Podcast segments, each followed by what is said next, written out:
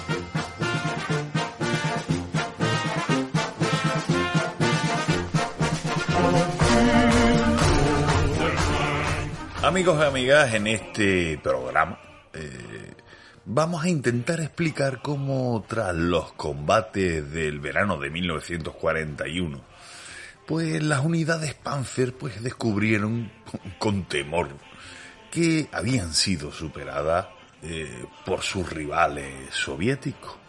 Un hecho que, bueno, obligó a los líderes nazis a modificar su programa de desarrollo de blindado. Pues bien, los Panteras surgieron como respuesta al desconcierto ¿no? creado en el campo de batalla por los tanques soviéticos, los T-34. Desde su despliegue prematuro en la batalla de Kursk, en verano de 1943, los Panzer V, o más conocidos los Panther o los Pantera, fueron progresivamente mm, mejorados tras un debut bastante desastroso, como veremos, hasta bueno convertirse en la columna vertebral de la Panzerwaffe. Pues bien, este programa está basado en un libro que comentaremos eh, con el autor, con Juan Campos Ferreira, que se llama Panther, el primer MBT. Un libro concienzudo, un libro de 563 páginas, donde, bueno, se hace un estudio técnico sobre estos vehículos, se desarrolla todo el historial operativo de estas máquinas.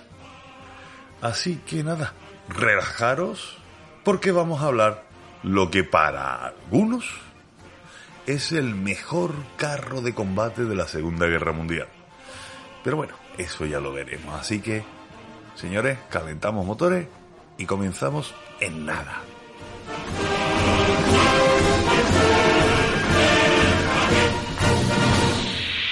Bienvenidos, bienvenidas a Atena Historia, tu podcast de historia general, militar, política y social.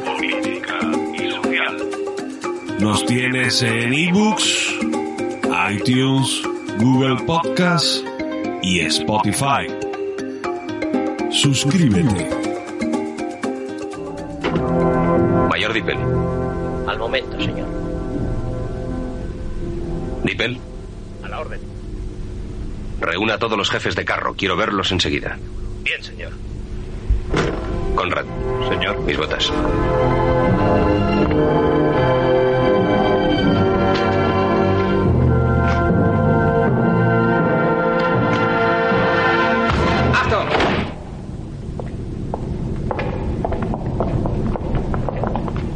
Jefes de carro, señor.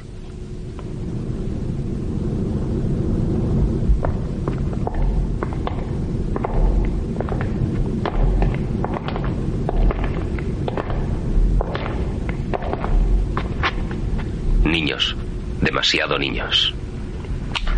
La primera batalla los convertirá en hombres. En otros tiempos convivía seis meses con mis hombres antes de entrar en acción y nos conocíamos. Estos son extraños. Demasiado niños. No conocen el sabor de la derrota. Pero saben lo que les espera. Están dispuestos a morir por usted. ¿Qué más puede pedir? Bienvenidos amigos y amigas de Antena Historia, una tarde más en esta mesa virtual para tratar hoy a otro felino, otro felino de acero alemán, en este caso los Panteras. Y para ello, pues bueno, pues tengo a Juan Campo, que ya lo conocéis, de, de los dos programitas que hicimos del otro felino, del tigre. ¿eh? Tenemos a José Antonio Peñas Artero, que lo conocéis de sobra, detrás del mito, los años de la victoria, tras la marea, bueno, todos los, los, libros de tanque que tiene ya. Y hoy se estrena con nosotros Félix Lancho. ¿Qué digo yo de ti, Félix? Eh, gran aficionado al tema de tanques, ¿qué es lo que digo? Sí, gran aficionado, por lo menos sí. Me gusta mucho. De acuerdo. Pues entonces, señores. Muchas gracias. con esto. Por invitarme. Eh, hombre, tú, eh, para eso estás tú aquí, ¿no? hoy, hoy, te vamos a escuchar ahí. Así que nada, vamos a comenzar mm, el temita ya del tirón. Y José Antonio, como siempre, haznos una introducción a, este mundillo del, pan del Pantera y a partir de ahí pues ya empezamos con la tertulia. Pues Encantado, Antonio. Y vamos a empezar yéndonos un poquito atrás en el tiempo, porque para hablar del Panther hay que hacer un poquito de historia. Y en concreto, esta historia empieza el 24 de junio del 41, dos días después del comienzo de Barbarroja, cuando las tropas acorazadas de Hot se encuentran de frente con un asalto soviético protagonizado por el sexto cuerpo mecanizado, con unos tanques que no han visto hasta ese momento de acuerdo a los informes que tenían los alemanes, lo que tenían los soviéticos era miles y miles de tanques anticuados e inútiles que no serían un rival para los Panzer III y Panzer IV. Pero esos vehículos que se les acercan, que tienen una forma muy peculiar, parecen tortugas, con cañones muy grandes y, para desgracia de los carlistas alemanes, con unas corazas impenetrables a todo lo que ellos tienen no se trata de que a mil metros no les destruyan, es que cuando pasan por encima de ellos, directamente todo lo que les han disparado ha rebotado sobre sus corazas. E igualmente rebota sobre sus corazas la artillería, los cañones anticarro, todo. La única manera de pararlos es atacarlos con la aviación o enfrentarlos por detrás. Y como dice Guderian en sus memorias, es una muy mala noticia, es un muy mal presagio hasta ese momento los alemanes pensaban que sus tanques eran lo mejor que había en Europa. Y se acaban de encontrar de frente con un vehículo diseñado por los subhumanos, de acuerdo a la ideología nazi, eh, como acabo de decir, literalmente les ha pasado por encima. Así que Guderian ordena que inmediatamente se pongan a estudiar esos tanques. Y también ordena que inmediatamente la industria alemana se ponga a producir una copia exacta, porque lo necesitan ya. Pero una cosa es lo que los generales piden y otra cosa es lo que pasa. La industria alemana va a estudiar esos vehículos, los T-34 soviéticos, y va a ofrecer una serie de posibilidades. Y lo que decía Guderian, que cuanto antes sean necesarios esos tanques en el frente, se va a convertir en que hasta 1943 no va a llegar la respuesta alemana a ese vehículo. La respuesta alemana, que es el Panzer V Pantera es el protagonista de nuestra historia. Bueno, y aquí, bueno, eh, Juan tiene... Eh, a alguien se le ha caído el vaso. aquí eh, Juan Campos pues tiene un libraco que creo que te ha quedado a gusto haciéndolo porque es un poquito gordito, que es, se titula precisamente eso, Panther, el primer MBT se puede decir primer BBT de la historia, lo que pasa es que quedaría un poquito largo, pero bueno, eh, precisamente mi primera pregunta va a ser eso, Juan. El primer MBT, ¿qué leches eh, MBT? Hola, buenas tardes. Eh, MBT son unas siglas, unas siglas en inglés que son Mine Battle Tank que podríamos traducir como es un concepto moderno, pero antiguo, como vamos a ver, y se podría traducir como el tanque principal, tanque de batalla principal.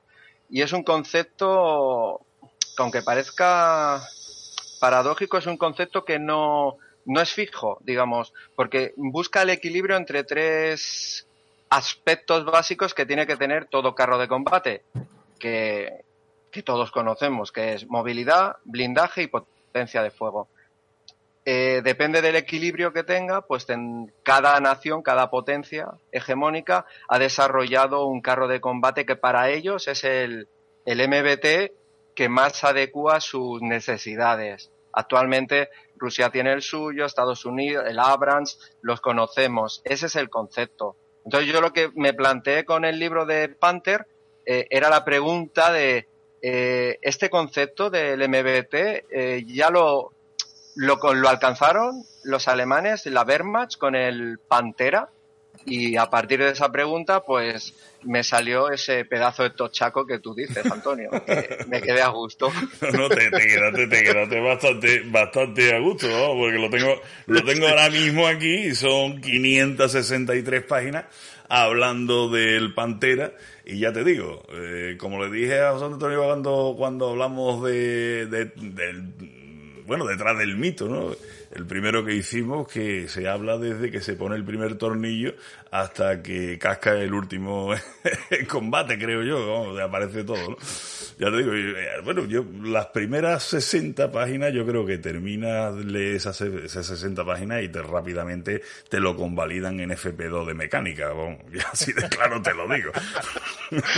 sí, sí ahí, se, ahí se nota por dónde me, a ver, soy mecánico y la pasión del motor, el olor a gasolina eh, siempre mi padre es del mundo del transporte, ¿vale? Y el olor a gasolina y a gasoil es algo...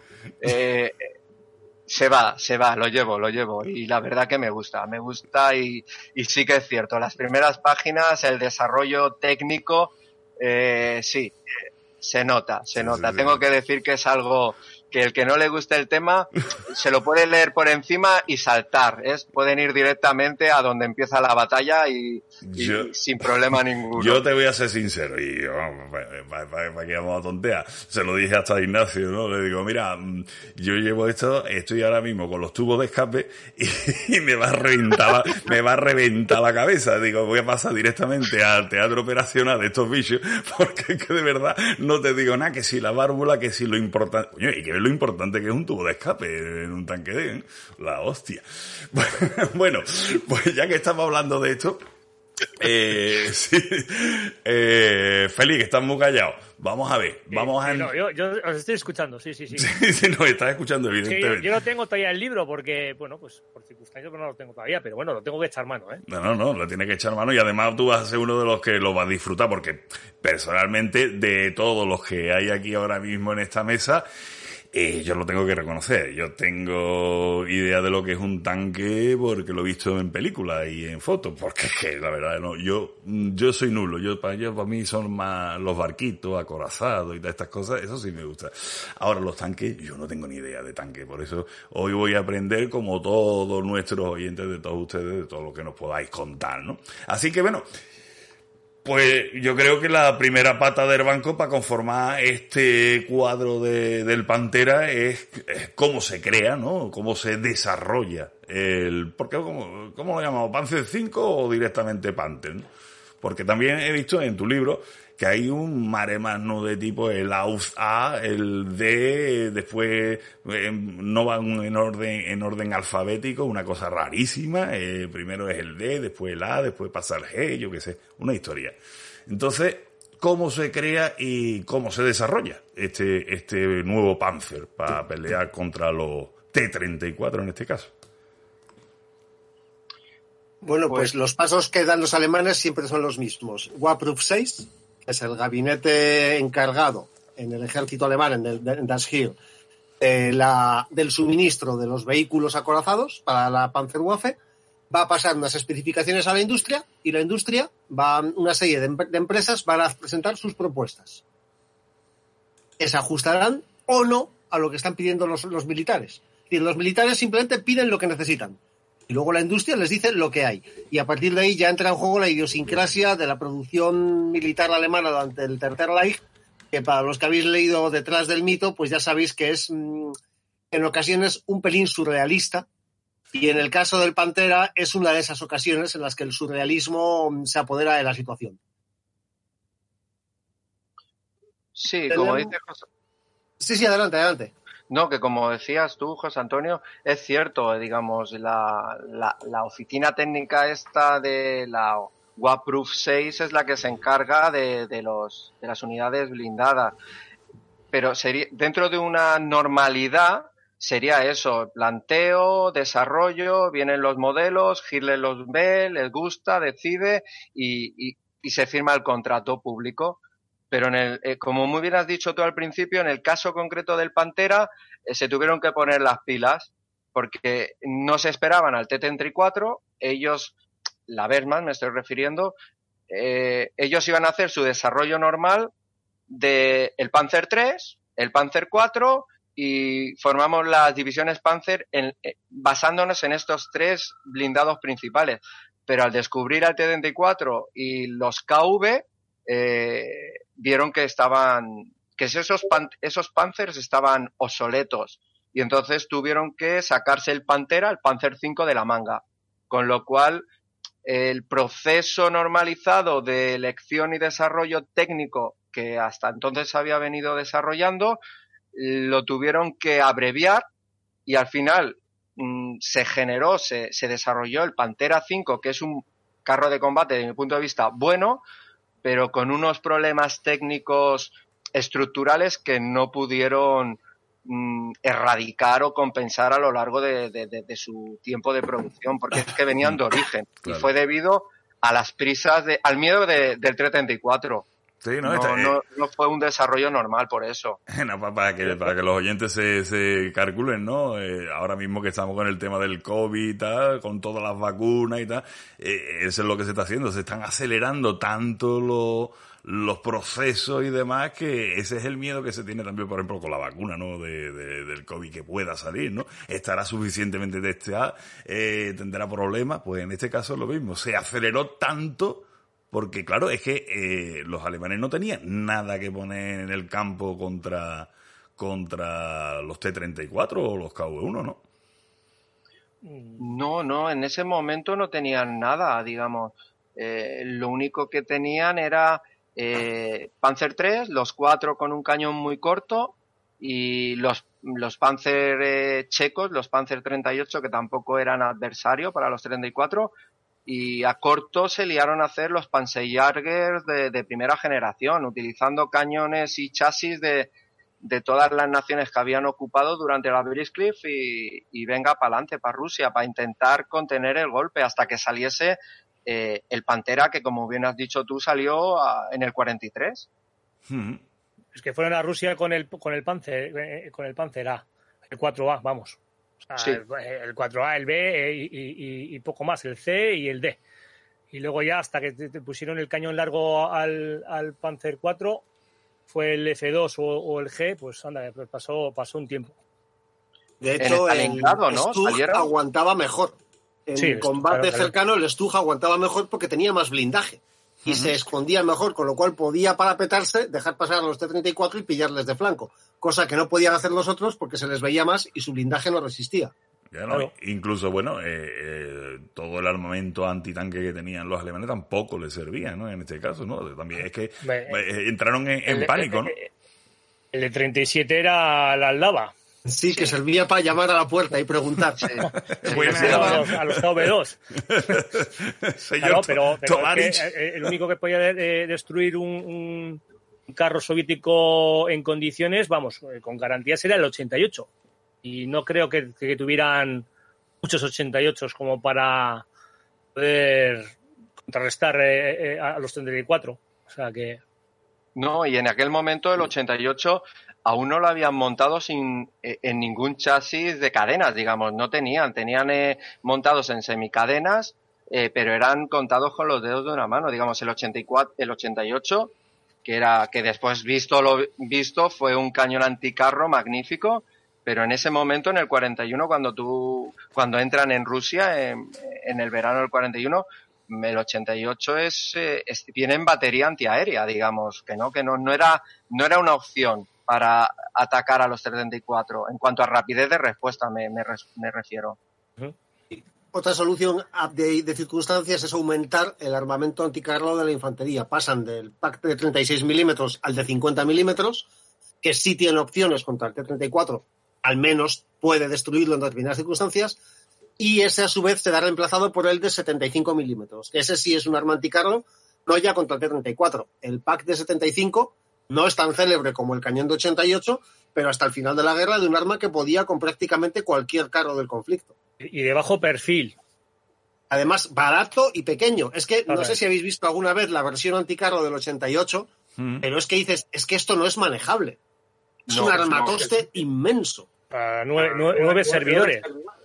Sí, sí, es que yo lo he visto en imágenes en funcionamiento y dices, Dios, es que la rueda es más grande que una persona. Sí. Bueno, eh, la verdad es que el 75 era muy buen carro. Eh, la gente no debe hacer caso a la película de Fury cuando le atacan ahí los, los 75 porque rebotan. Mentira. No, no veáis eso. Mentira. Es mi opinión, ¿eh? Es, no es verdad. No, o sea, eh, le pegaba un peñazo y iba de un lado a otro. No, no, lo de, Sherman. lo de Fury, lo de Fury es una película que estéticamente es muy palomitera, ¿vale? Y a mí me gusta, me gusta las películas. Es muy palomitera. Pero sí, estoy contigo. Es como Wikipedia. Eh, píllatelo, cógelo con pinzas, la Fury, porque ningún comandante de Sherman avanzaría en bloque los cuatro con la cabeza en la escotilla y hablándose uno al otro. Dices, no, no, esto no funciona así, bueno. no, esto, y, y, estoy contigo, los, los 75 a esa distancia no rebotan contra un Sherman, que de hecho, quiero recordar que en una imagen, una, uno de los proyectores rebota sobre los sacos de arena que lleva unos Sherman en, en el frontal. Dices, no, sí, señor, sí, no sí, esto no funciona así. Es si estuviéramos haciendo la cartelera con, con Álvaro y Manón, estaría diciendo alguno de ellos, es que yo me lo imagino. Bueno, pero es que pero, esto es el pero, espectáculo pero, de pero, por ejemplo, eh, eh, un ejemplo claro de, de, del, del 75 eh, es en otras películas, en, en vamos, en un puente lejano, cuando al inicio de, de, de, las operaciones del 30 Cuerpo de Ejército hay un bosquecillo y les, y les meten les meten candela y luego les bombardean, ¿no? Y está claro, o sea, disparan y, y destruyen cuatro o cinco carros con, con la mínima. Claro, o sea, si que... es que eran, eran armas de eh, dispara rápido, porque ellos sabían que eh, el artillero anticarro, me refiero, eh, un 37 el de el primero, el que ya estaba obsoleto con el 34, ese aún disparabas y si querías, me parece incluso que tenían unos correajes que se lo podían llevar arrastrando. Pero un 75, la, el, el, equipo no lo puede sacar arrastrando. Es decir, tú dispara eh, e intenta eliminar el carro porque en cuanto detecten tu posición, estás, estás listo, digamos. Dispara y acierta. Es que no, no, no puedes fallar. No, eh, y precisamente una de las características del T-34 es su cañón, que es un 76 milímetros largo. Que es, los alemanes han seguido la doctrina imperante en Europa en esos años, es que los cañones de los tanques tienen que ser cortos. No deben sobresalir del chasis. Nunca me ha quedado claro por qué. O sea, sé que los ingleses lo hacían y tenían unos cañones diminutos porque opinaban que el artillero tenía que manejarlos como si fuera una escopeta. O sea, moviéndolos con el hombro. Sí. Pero lo otro yo creo que debía ser pues para facilitar el transporte o algo porque no tiene mucho sentido. O para la guerra urbana, ¿no? Porque si sale no, demasiado el tanque... caso es que los soviéticos han hecho caso omiso de eso. Sí, claro. Ya han visto con sus con los primeros los, los T-28 y de, perdón, los los T-26 en nuestra guerra civil que el cañón puede sobresalir perfectamente y no pasa nada. Y de hecho el T-26 tiene un cañón estupendo para su tamaño. O sea, es un carro diminuto. Y, y, los, y los BT5 y los BT7.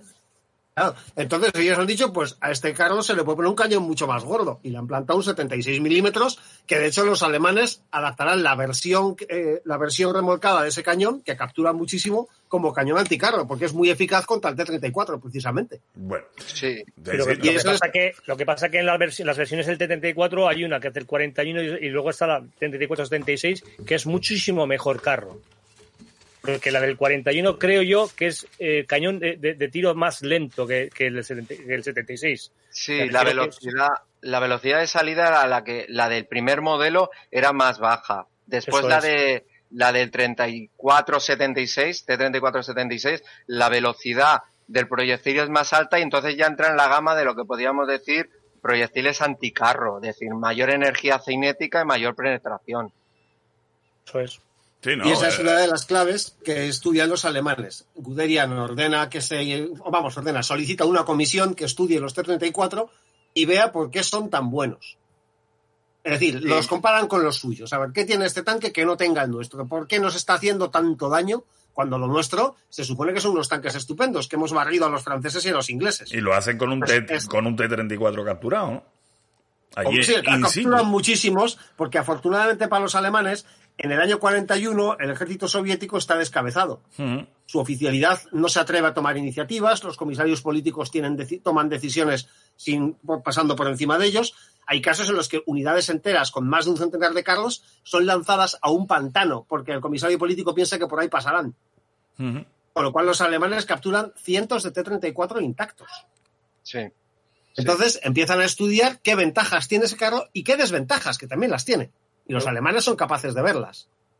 Entonces, la comisión, antes ha hablado de que un MBT combina la movilidad, el blindaje y el armamento. Y eso es lo que ellos estudian y se dan cuenta de que tiene un armamento que supera todo lo que tienen sus tanques.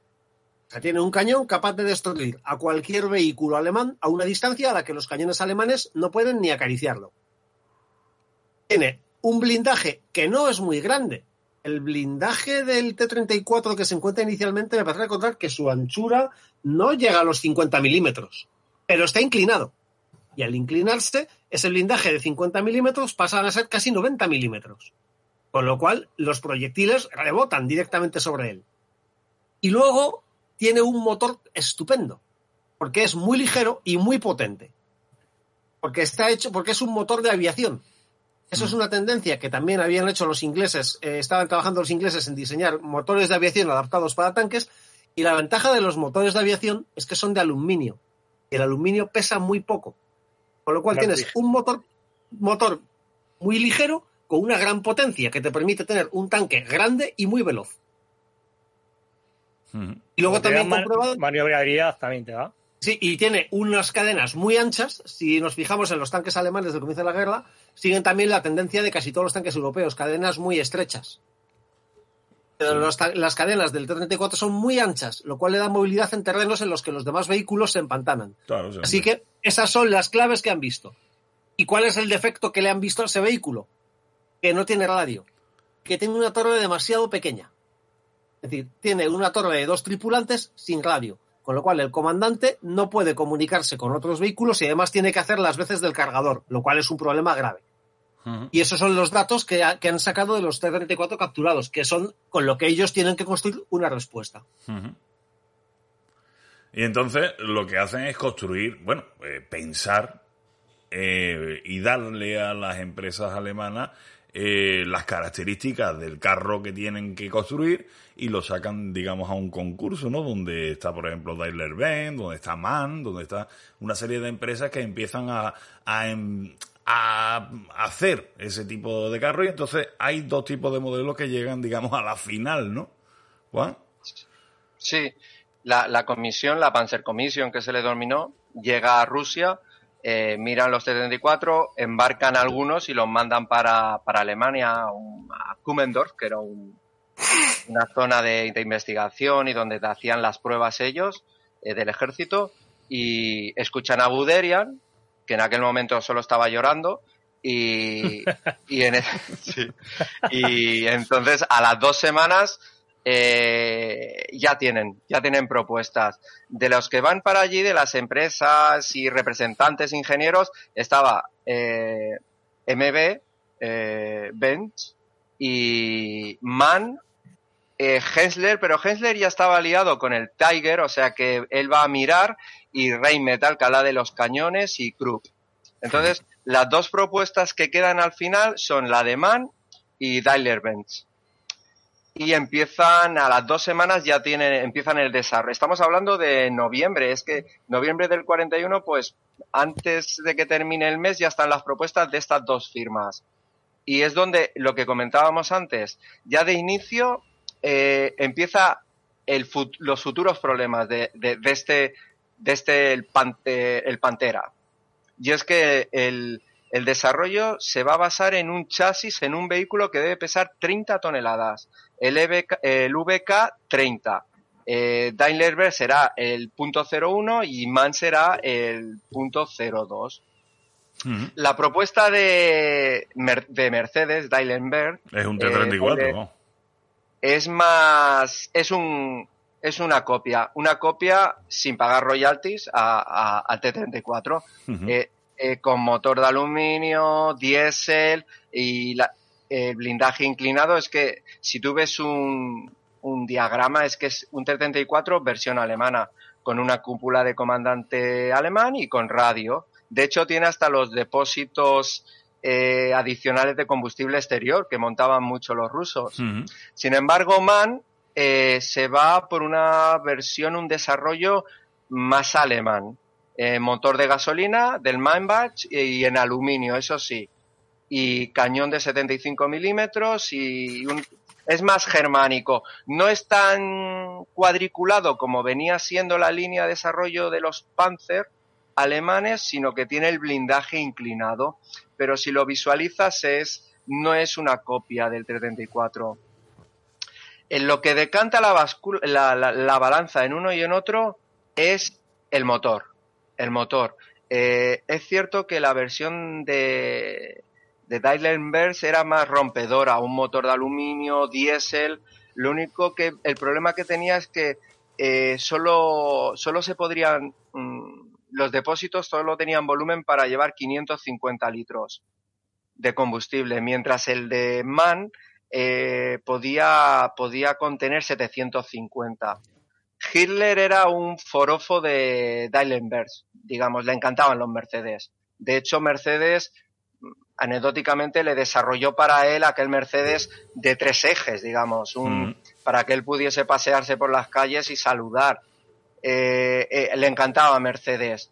Eh, MAN hasta ahora no había hecho carros de combate. MAN era motorizaciones, motores pesados para submarinos y motores pesados para vehículo de obra, que es lo que está haciendo aún actualmente MAN. Al final se decide, se decanta por MAN, básicamente porque el desarrollo de Dylenbergs iba a ser desde cero y los resultados vendrían muy tarde. Se tardaría en tener un vehículo operativo y ellos necesitaban una solución inmediata. Con lo cual empieza la producción, empieza eh, en noviembre del 42. Es que en un año hicieron el estudio técnico, el desarrollo y empezaron la producción de los carros en combate. Es decir, en un año, cuando normalmente se tiraban dos o tres años. Y el problema es que eh, los vehículos que salieron, el Panzer V, en vez de pesar 30 toneladas, pesarían 44, 45 toneladas. Se había aumentado el peso en un 50%. Y sin embargo, la cadena cinemática, motor, ambos transmisiones y caja de cambio seguía siendo la misma.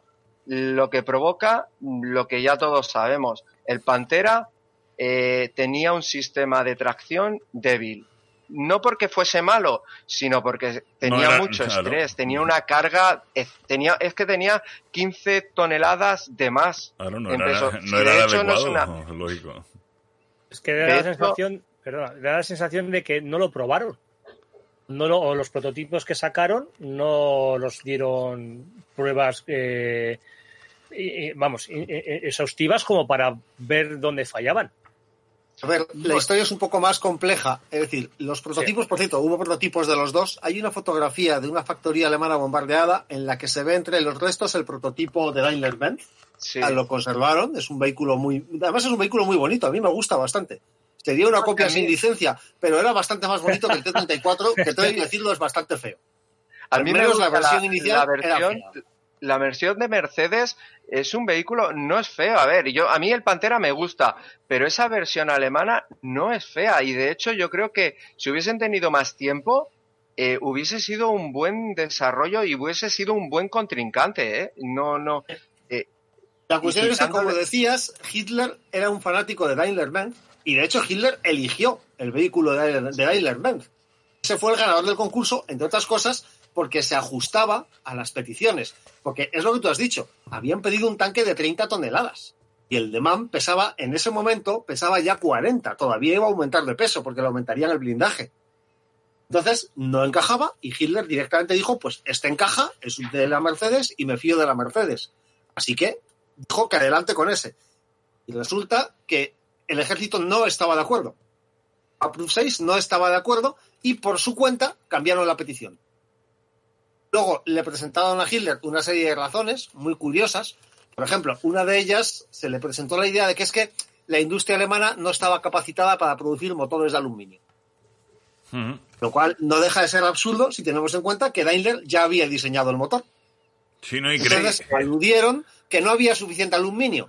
Pero en ese momento la producción de, de, aluminio de Alemania, más Francia, más los Países Bajos, más Noruega, más. O sea, tenía bastante más producción de aluminio, por ejemplo, que, que Rusia que estaba produciendo motores de aluminio a cascoporro. Luego estaba la excusa de que se parecía demasiado al T-34, eso es lo que te iba a decir. con lo cual podía haber confusiones. A mí eso siempre me ha hecho mucha gracia porque dices, vamos a ver, si viene hacia ti disparando, es el malo. no hace falta preguntarle si son alemanes o no. Pues Digo yo que se nota por, la dirección en la que vienen. No, pero vamos, de hecho aquí, aquí por ejemplo... la, verdad es que no se parecen en nada.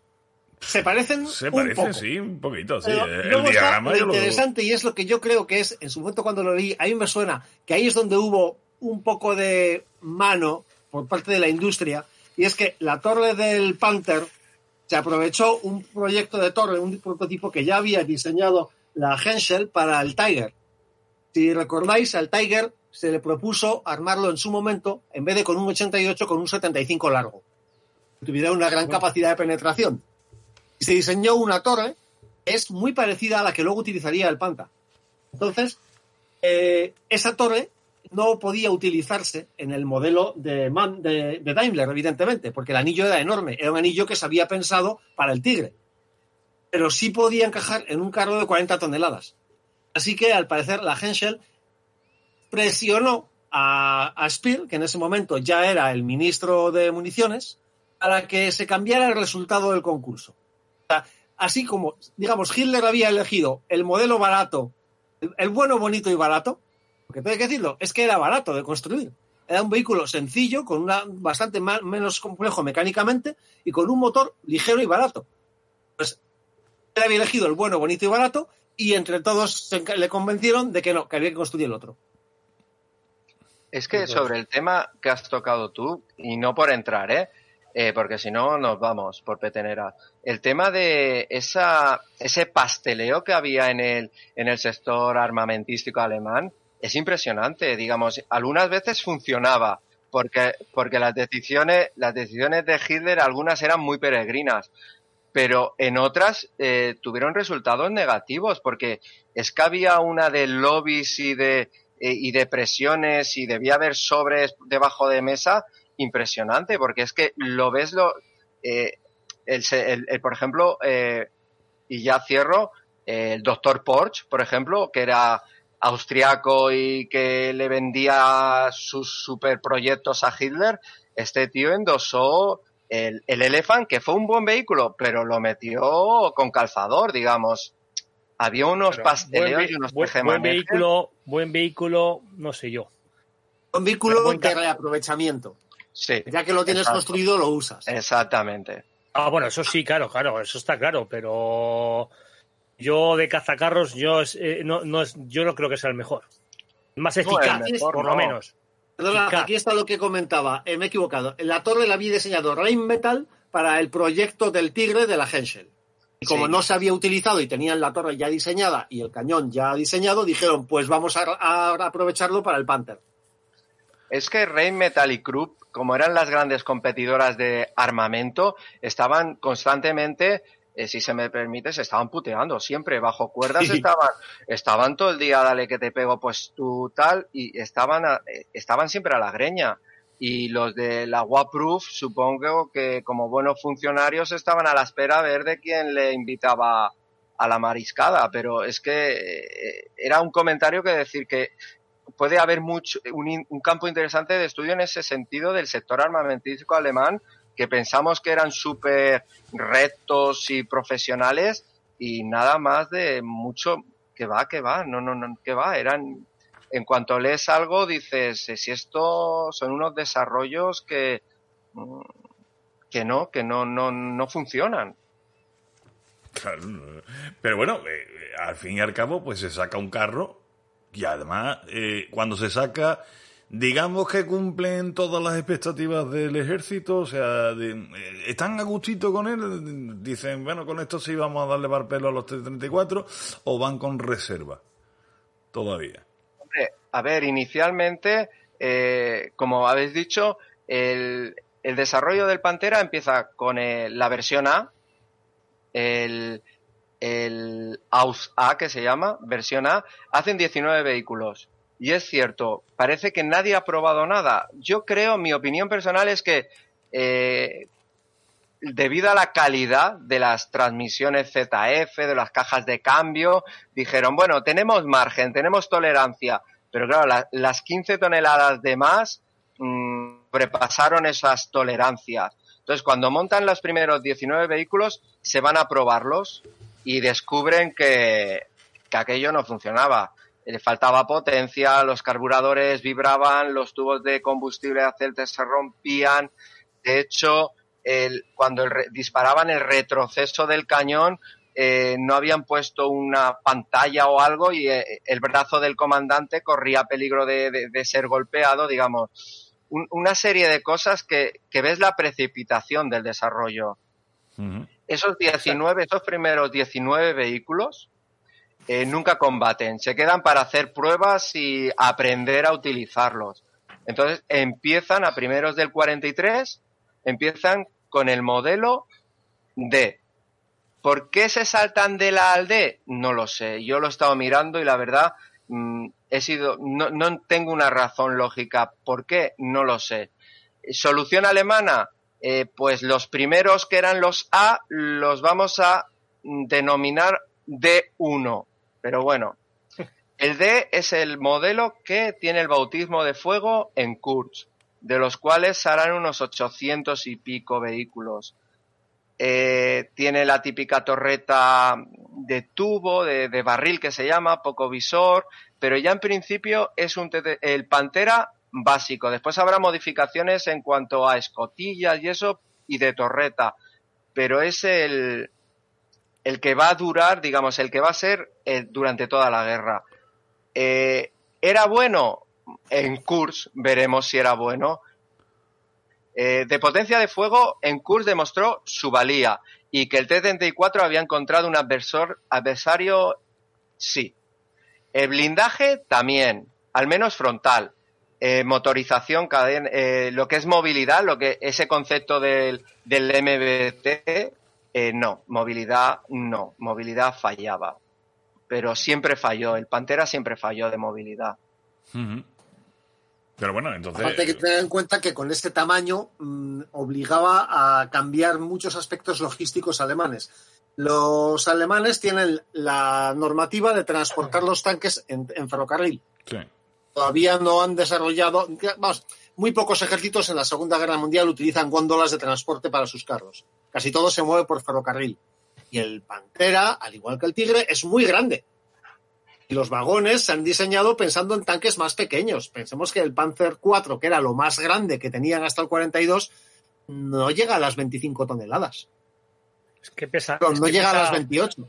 Es que y pesa entonces, mucho. claro, y tenemos un vehículo que no solo pesa mucho, es que es muy ancho. Sí, bueno, y y muy largo. muchas que, cosas. es, que fíjate tú, 886, ¿eh? Mm. Y a este había que hacerle lo mismo. 327 por 2,99 de alto. Bueno, la, la altura me da igual, pero da igual entre comillas. Pero es que es 3, 3,27 de, de ancho, ¿eh? Lo que dices tú, es muy ancho.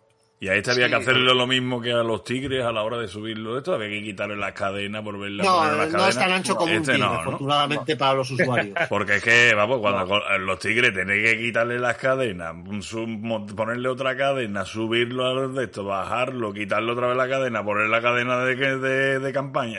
Eso, eso era un faenón, ¿no?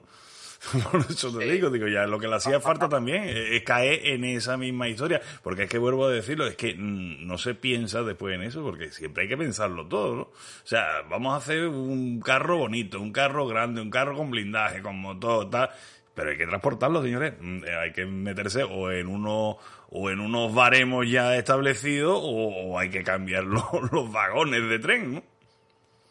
En descargo de los alemanes diré que los ingleses hicieron la misma cagada. Con un vehículo, el. Tortuga, que se suponía que serviría para era un- lo que llamaban un cañón de un tanque de asalto que debía atravesar las fortificaciones enemigas a cualquier precio y es un vehículo que se desarrolla en el 43 y hay seis ejemplares construidos en el 44 y que sí, sí, es invul- o sea, como tanque dices, esto es invulnerable. Pero claro, llega el momento de trasladarlo y dicen, tenemos un pequeño problema, es que no cabe ni por un túnel. O sea, fue imposible Claro. moverlos de Inglaterra. Y ya no te digo llevarlos a Francia cuando ahí toda la red ferroviaria estaba. O sea, el, eh, pesaba más de 90 toneladas, tenía más de 5 metros Joder. de ancho una- y encima era un vehículo con cañón fijo. No podías girar la torre para que abultase menos. O sea, que era como un cañón de asalto, entonces. Sí, enorme, monstruoso. Feo de cojones, todo hay que decirlo. hay que hay que decirlo que, que José Antonio ahora mismo tiene muy fresco el tema de los de los carros de combate británicos porque bueno estás con un libro que los cómo es Eh, los carros de la Los carros de su majestad. exactamente Madre mía. Detrás, del mito los carros de su majestad otro pero, loñazo pero de todos, todos, todos has puesto. Oh. Todos los que, bueno, lo que me ha aguantado los ojos, porque qué cosas más feas, Dios mío. Ahí está, ahí está. El Covenanter y esas cosas tan chulas, joder. Ya te digo, qué, qué, qué bodrios. No, no, y, lo, sí, sí. y lo mejor, y lo mejor que eh, con sistema Whitburn en pulgadas, que ni las llaves de los mecánicos podían. Los cañones en libras, mira, mira. estoy Y en libras. Os lo, os lo aseguro que como mecánico, cuando me llegaban los tornillos en pulgadas, la única que cogía era la llave 12-13 y al final los descabezabas. No eras capaz de aflojar nada más. Dices, con soplete cortafrío. Dice, pero ¿cómo sois capaces, tío? ¿Cómo sois capaces? Es impresionante. Era, eh, Es, La, la rosca Weaver, madre mía. Es Sí, que son muy sí, raritos, dice, tío. Es que son muy raritos. Son muy Sí, raritos que sí. le vamos a hacer. Siempre lo han sido y siempre lo serán, conduciendo Por por, cierto, otro un lado. inciso respecto al Es tema que- del MBT. Los ingleses manejan a partir del 42 un concepto parecido. En concreto es Montgomery el que lo propone, que dicen que ya vale, o sea, si recordáis, los ingleses diseñan carros de crucero para movilidad, carros ligeros para la exploración, carros de infantería, tal. un poco como hacen los alemanes. Los alemanes tienen el Panzer III, que se supone que es el carro principal para enfrentarse a los tanques enemigos, el Panzer IV, que debe encargarse de las fortificaciones, el Panzer II, que es un vehículo de exploración. Y los ingleses, a partir del 42, Montgomery dice que es que eso es absurdo, que no tiene sentido y que lo que hay que tener es un tanque universal, el Universal Tank. Sí. Más o menos es el concepto del MBT. Es decir, un tanque que sirva para todo. Sí, bueno, que tener un vehículo para cada cosa. Pero, pero no le sirve, porque el tanque universal británico era el, podría ser el Matilda, porque sin, sin contar el, el Covenanter, el Cruiser, el Crusader y demás, que son lo que dices tú, unos bodrios, son muy chulos, ¿eh? pero son unos bodrios. Y es que era más, eh, más, más eh, Matilda. Hasta que Eh, los Sherman, hasta que los Sherman. Montgomery lo que dice es que el tanque universal es el Sherman.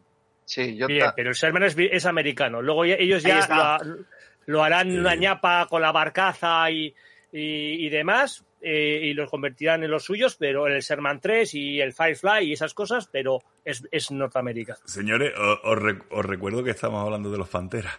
Sí, sí. Sí, Ah, bueno, no, no, Simplemente no que, para decir que el concepto del MBT, digamos que estaba en el aire, pero nadie acababa de ajustarlo. Sí, bueno, pero en- entonces, verás, yo vuelvo a decir, yo no entiendo de tanque, eh, vamos, una leche, yo no entiendo de tanque nada.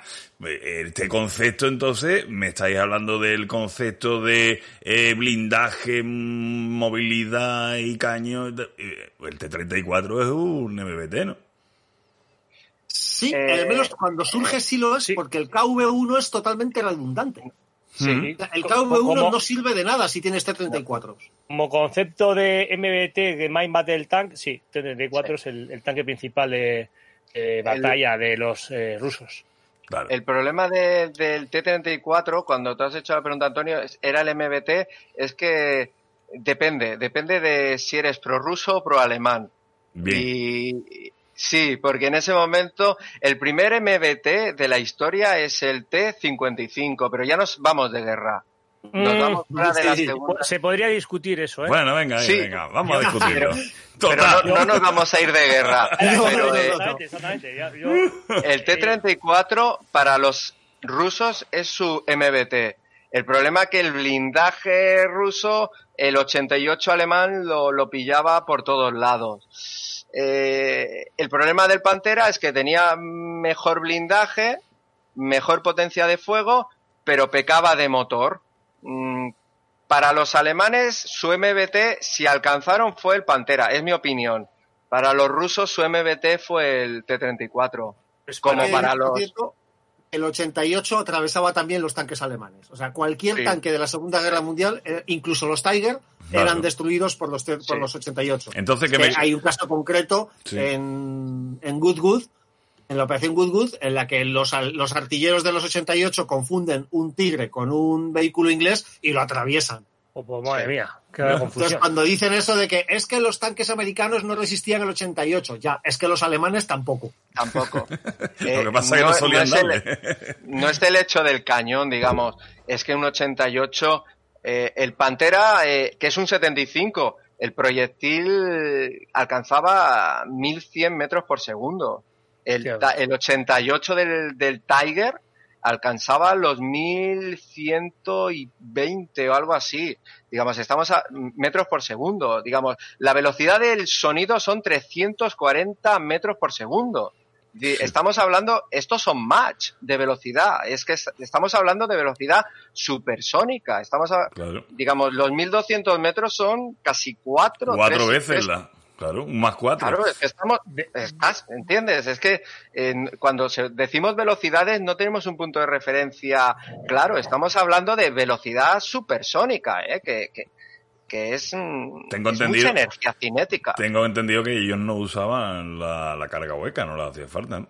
Por, precisamente por eso, por los pepinazos, la velocidad que eso llevaba y que penetraba todo. Sí, bueno, pero, pero supongo que luego cuando apare- aparecerían los IS, IS-2 y demás, tendrían que ut- utilizarlos. Ya, pero Antonio, para. Eh, Exacto, está por ahí. Antonio, la pregunta es buena, digamos.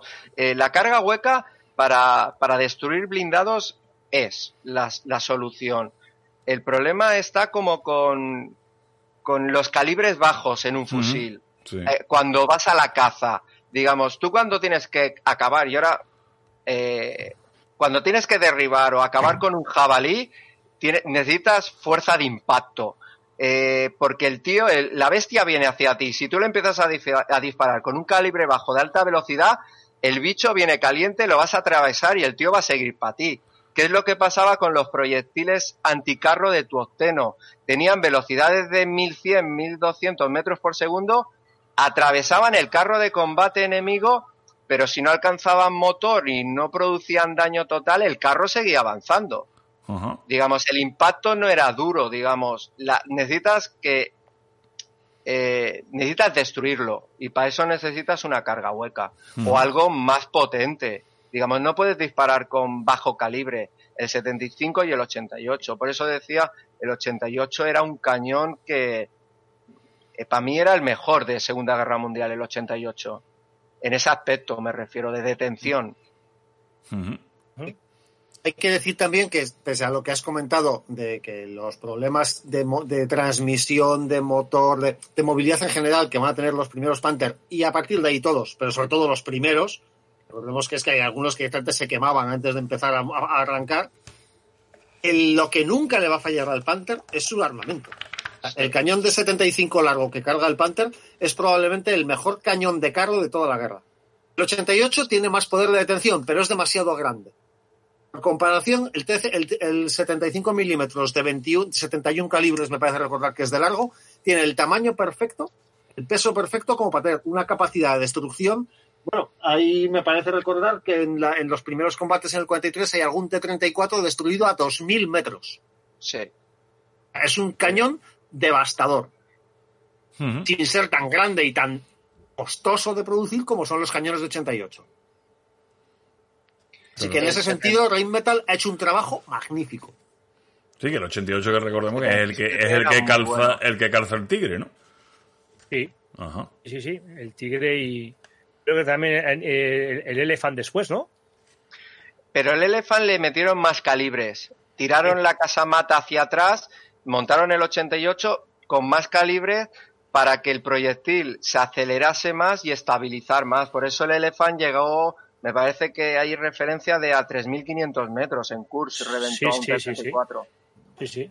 El récord lo tiene un, un, un un rinoceronte, los primeros se llamaban Hornisse, que es Sí, otro montaje del mismo del Sí. mismo 88 largo, y me parece que ese, como ese está en un montaje un poco más alto, ese alcanzó un vehículo a 4 kilómetros.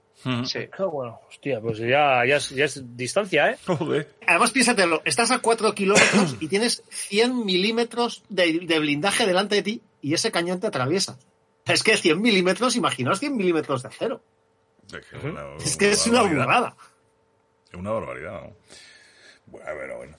Bueno, mira, vamos, eh, eh, como ha dicho, estábamos con los Panteros AUD, ¿no? Que eran los que, digamos, que fueron los que más se fabricaron, con 840 o por ahí, que se fabricaron. Y después pasamos, volvemos a pasar a otro modelo que es el Panther AUF A, otra vez.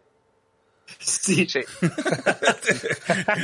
es que, es que es lo que yo te decía al principio, decía, pero esto es que yo, yo no entiendo. O sea, primero A, después D, después vuelve a A y otra vez después G y F, ¿esto cómo es?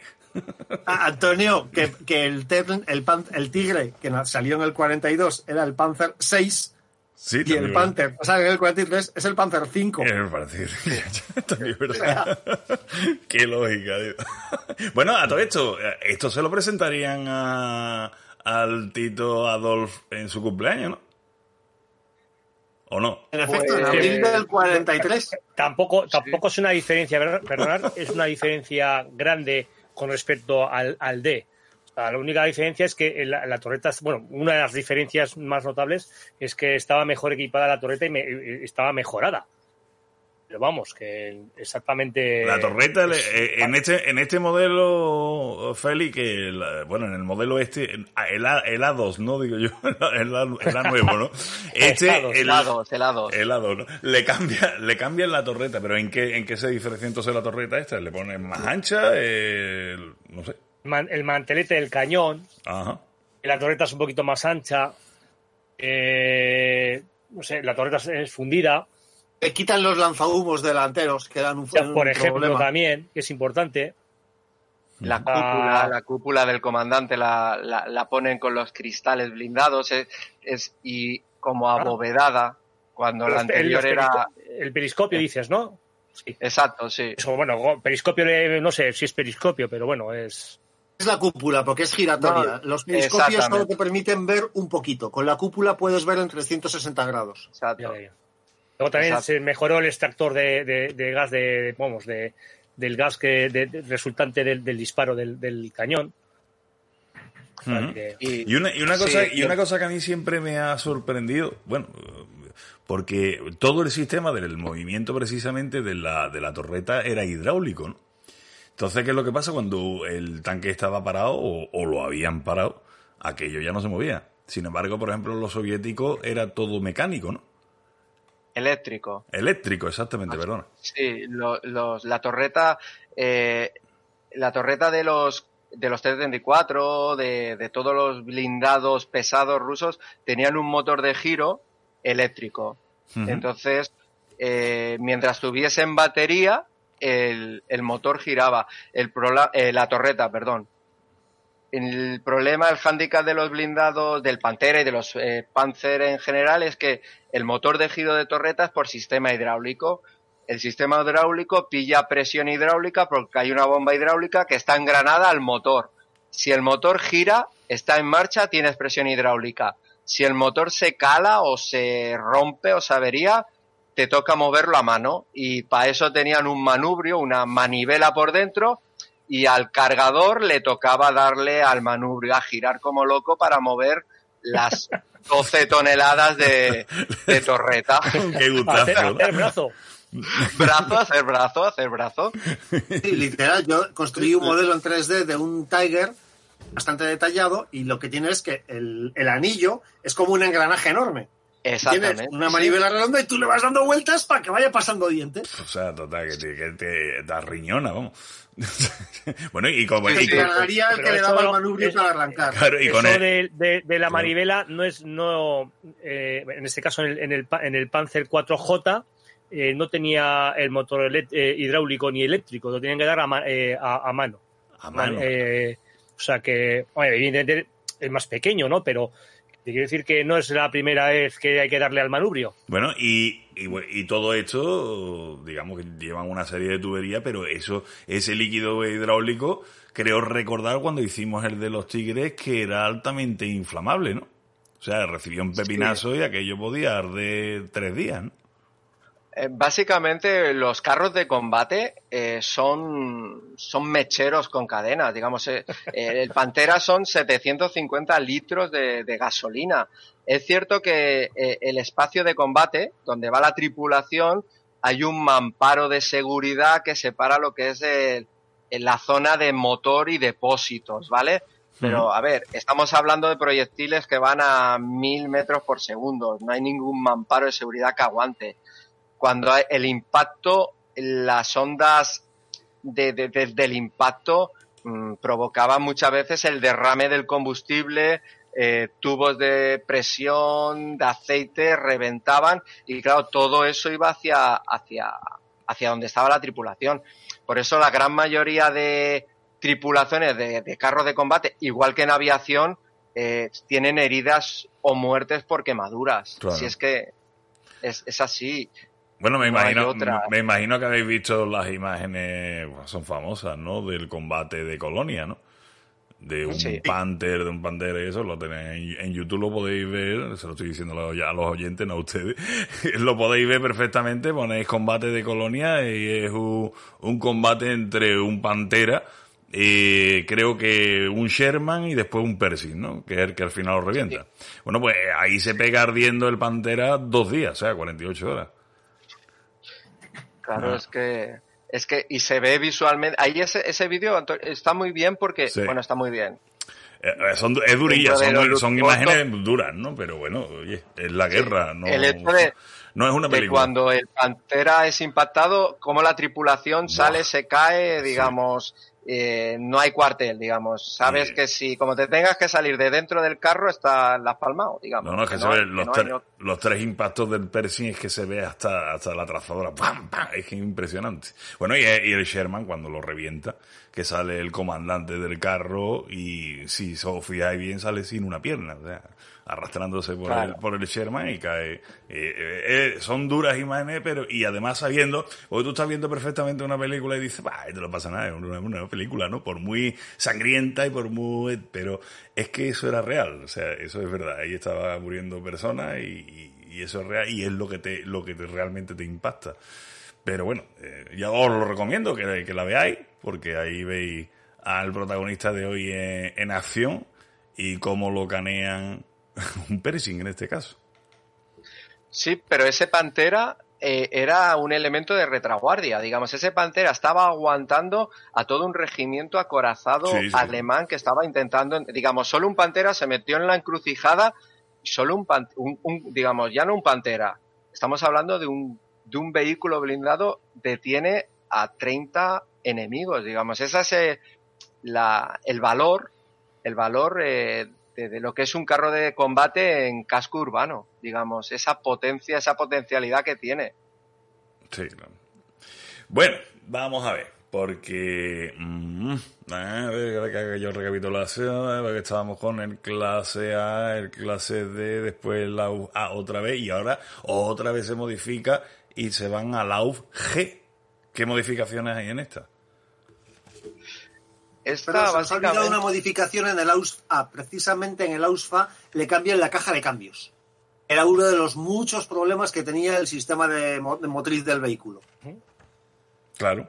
Es que, bueno, hay que recordar, lo que pasa es que todavía no hemos llegado porque digamos que vamos a dividirlo esto por bloques. Lo primero estamos hablando del carro, de la mecánica, de toda esta historia. Y después, a partir de la segunda horita, pues ya empezamos con el opera, o sea, con el historial operativo, donde, que evidentemente está Kurs, que vamos a pasar de puntilla porque ya no sé, ya, ya os explayasteis en el de Tigre que vaya telita para yo cambiar el tercio, no me costó nada.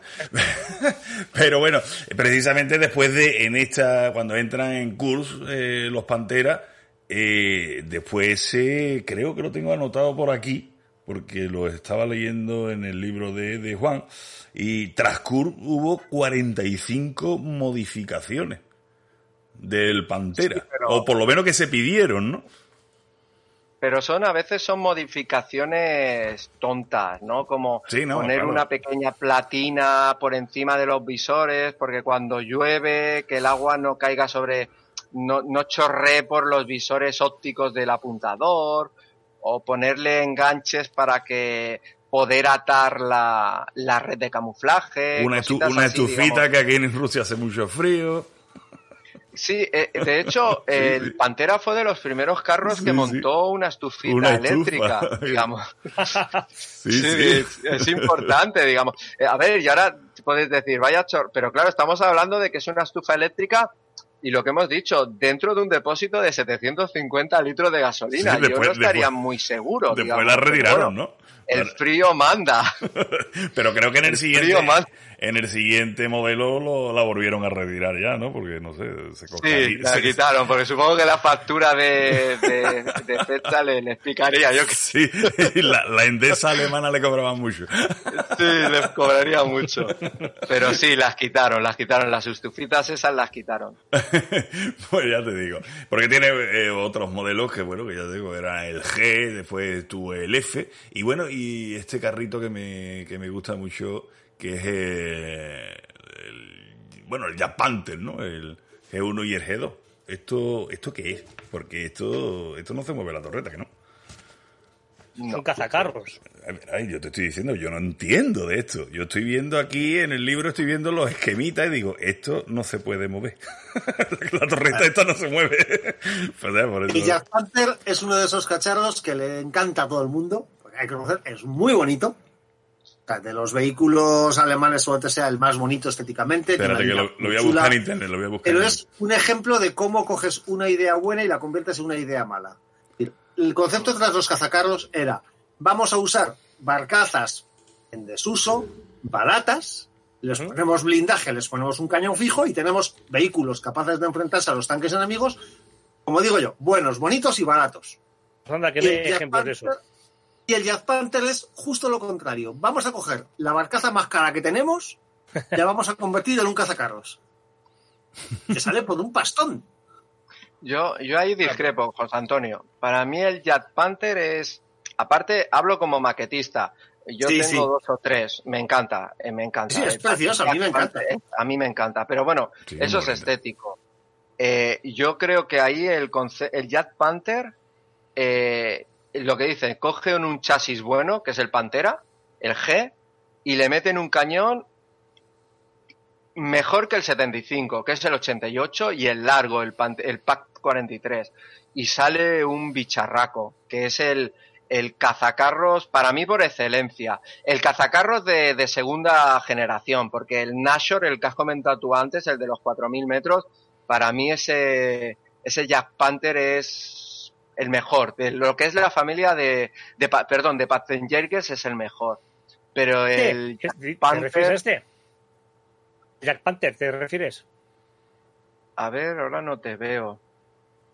El Jack Panther, para mí, el G1 y el G2 son el... Y sé que hago trampa, pero para mí es cuando el concepto de MBT eh, los alemanes lo redondearon perfectamente. Ya sé que no es un carro de combate, estamos hablando de un cazacarros, pero para mí el concepto de MBT, como lo hemos explicitado al principio, queda más redondo con el Jet Panther que con el Pantera. Pues la verdad es que es un cazacarros espectacular. Y yo creo que después de, lo que ha dicho José Antonio, es decir, los alemanes eh, eh, cogían cualquier trasto, le ponían un cañón encima y es un cazacarros. O sea, tenemos miles de ejemplos, pero que sean efectivos, claro, puede ser muy bonito, qué bonito es, qué, pero tiene que ser efectivo. Por ejemplo, el Hecher era un cazacarros que, que, partía de, lo que es la, base del, del Panzer 38 checo, era efectivo. Era muy feo, pero era efectivo. Y barato. ¿eh? Y barato. baratísimo. Era más barato incluso que el Stug. Ahí está. Luego pasamos al, al Stug 3 y al Stug 4, que aprovechan las barcazas del Panzer 3 y el Panzer 4. Para mí el, el, el Panzer, el, Stug 3, el G, en el modelo G, es lo mejor que puede que he tenido. De hecho, eh, se puede ver eh, en diferentes ases que hay que, tienen un número eh, muy grande de, carros eh, cazados, vamos a decir entre comillas.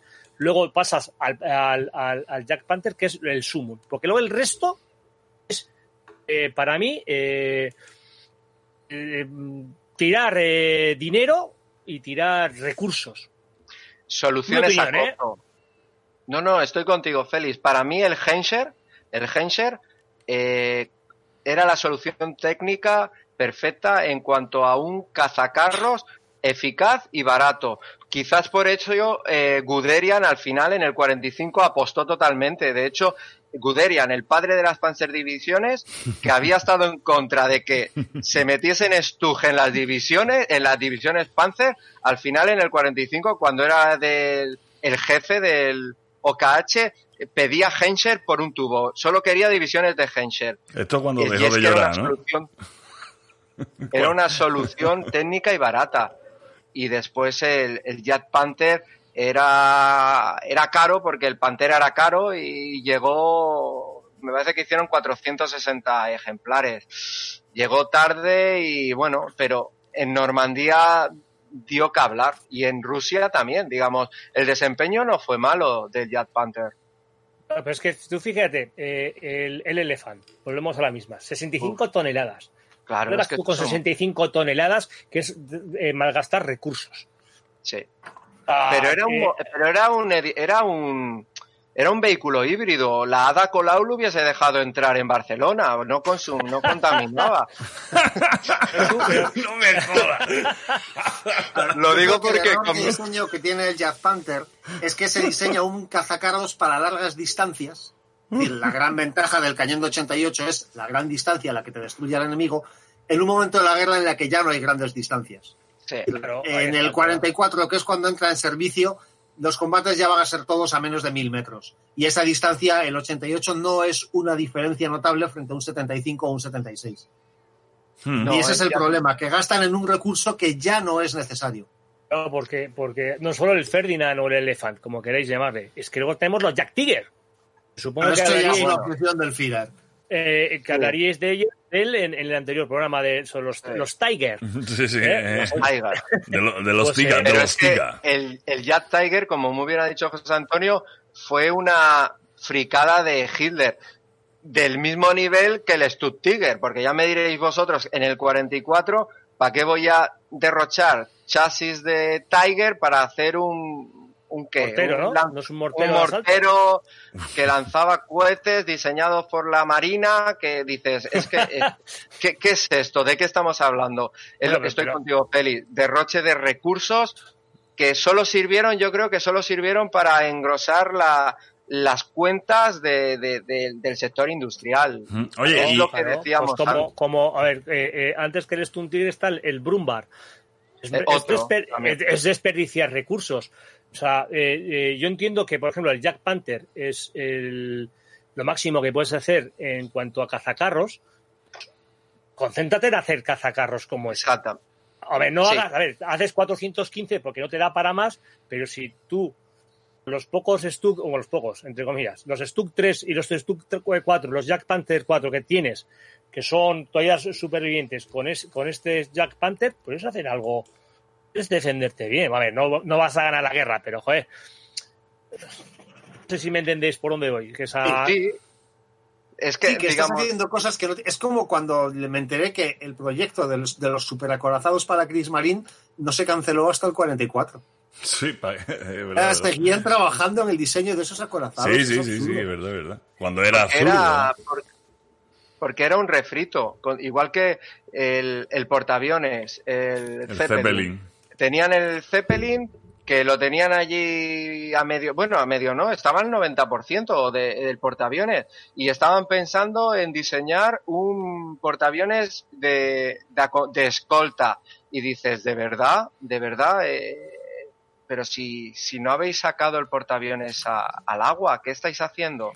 Digamos, al No, menos no, no perdieron recursos, dilapidaron recursos en los astilleros, pero dices, no sé, supongo No, no, que las oficinas estas técnicas no querían ir a primera línea y dice, bueno, menos Por ahí van los tiros, sospecho yo. Yo creo que sí. Tenemos- digamos, tenemos que estoy estar- haciendo planos no estoy en primera línea. No, no, pero la verdad, la verdad es que se tiene, se tiene el concepto esto de la eficacia alemana, de que bueno, era el Bus, porque tal y cual. Pero al fin y al cabo, sí, cuando, cuando mm, te adentras en todas estas cosas, ves que muchísimos casos iban como pollo sin cabeza. ¿eh? Sí, eso, ejemplo- eso es un, eso es un mito, ¿eh? La eficacia alemana es un mito. Sí, sí, no, pero bueno, desde, digamos desde fuera, desde, tienen ese aura, ¿no? Eh, bueno, el ejército prusiano, el resto, el tal, la eficacia, el pum, el pan, eh, las, eh, las armas que claro, que sacaron, que dicen, hostia, esta es la leche, la V1, la V2, tenemos aquí la, o sea, un montón de cosas que, que, que te llaman mucho la atención y dice, coño, lo, pero es que cuando te, te adentras realmente en el día a día, en, en eso, en las mesas estas de diseño, se hicieron una de chorra que no hay en lo escrito, ¿no? Pero bueno, Sí. bueno, eh, En aquí, el caso que nos ocupa, en el del Pantera, vamos a ver, eh, por ejemplo, si recordáis, en el caso del Tiger, eh, es que ni siquiera encajaba en la doctrina acorazada que tenían los alemanes. Claro, claro. Hubo que diseñar una doctrina específica para utilizarlo, que fue la de los batallones acorazados pesados. claro, El Pantera sí encaja en esa doctrina. sí. De hecho, el Pantera oficialmente iba a ser el vehículo principal de las divisiones acorazadas. Vale, pero esto lo, va- esto- pero esto lo vamos a contar, esto lo vamos a contar en el segundo bloque, que ahora vamos a terminar el primero de la tema mecánico Espera, de diseño. Déjame que la cosa va por ese lado. El Jazz Panther, de nuevo, no encaja del todo. Qué difícil. El Jazz Panther hay que hacer unidades específicas. Y hay un problema tecnológico que, es, que se resuelve con el otro modelo de Panther que entrará en servicio, porque tenemos los Panther, los A, D y G, que me parece que los F alguno llegó a combatir. Digamos, en servicio entraron los, como dices tú, los A1, los D, los A2, y luego los G, que digamos es el Panther definitivo Exactamente. que ya llegar a ser nunca tan fiable como son los carros estadounidenses o soviéticos, es un vehículo bastante mejor el que es el que combate en el 43. Tienen una mejor ventilación del motor, eh, la suspensión aguanta mejor, la caja de cambios es más sólida, va a seguir teniendo problemas, pero funciona. Tenemos el Jazz Panther, que tiene los mismos problemas el Panther, que, el Pan- que el Panther D y el Panther G en los que se basa, y tenemos el Berge Panther, ¿Cuál es el problema? Que tenemos un tanque de cuarenta y tantas toneladas y hay que moverlo cuando se avería. los vehículos de recuperación alemanes que había en ese momento estaban pensados para recuperar carros Panzer IV, que pesaban mucho menos. Así que a alguien se le ocurrió, afortunadamente, la idea de cogemos un chasis de Panther y tenemos un vehículo de rescate de Panthers. Una grúa de Panther. Punto. Básicamente, Sí, el vergue ya tiene capacidad el motor para mover otro tanque. El vergue pantera, al igual que los tigres, había que coger un tigre y amarrarlo y sacarlo a, a otro tigre, pues esta gente, pues bueno, mira, viene la luz, ¿no? Y ya por lo menos. El Berge Panther era tan eficaz que incluso podía mover un tigre averiado. Ahora, pero no me, pero no Bueno. me, pero no me jodas y me digas que solo hicieron tres unidades. Entonces no vale No. para nada. No, no, no. No. Construyeron unas cuantas. Ya, ya. Se suponía que tenían que suministrarse a las divisiones. Pero tampoco Menos- hicieron. y menos mal que no hicieron porta, portapuentes. No, No, Pero- de esos hicieron un Panther 4. ya, por eso lo digo, que menos mal que no les dio por hacer portapuentes con él. pero quisieron montar aquel, el antiaéreo, el Coelian. Ah, Que- bueno, pero eso no. es otro invento. Eh, no dormir. Sí, Ah. sí. Bueno, Ah, señores. Otro, otro- eh, otro mal gasto de recursos. Ahora, Sí, ahora exacto. sí, ahora sí, saco el látigo virtual, que me voy a tener que comprar uno, para cortarlo, y vamos a terminar este bloque, así que vamos ahí un minutito de descanso, y ahora volvemos ya con el historial operacional de este felino, este bichito llamado pantera o pantada. Venga, ahora volvemos.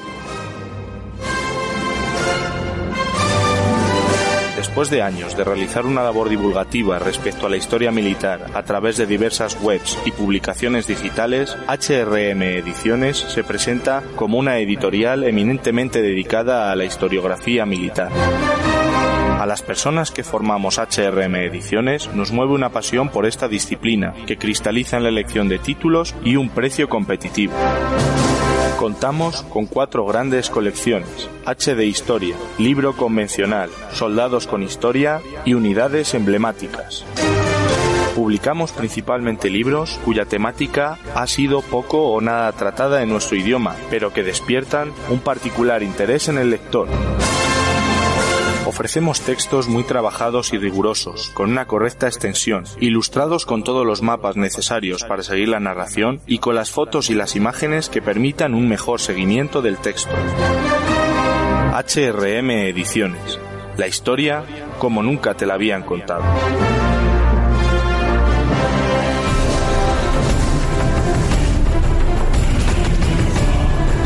Pero dime, Antonio,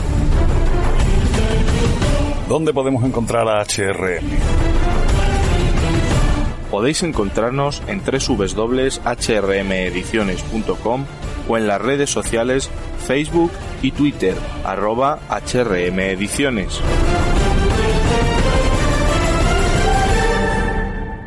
Pues ya sabéis, HRM Ediciones, la historia como nunca os la han contado. Und die Sonne uns sagt, der Tag liebe heiß, ohne Eis kann die Nacht, bestaubt sind die Gesichter. Bueno, señores, pues ya estamos aquí de vuelta.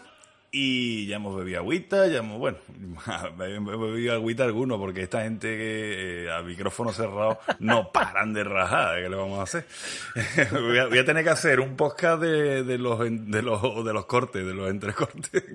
Pero bueno, venga, vamos a entrar en el bautismo de fuego de, de estos bichitos, que fue, pues, en la batalla de tanques, ¿no? Que siempre se dice, de 1943 en Kursk.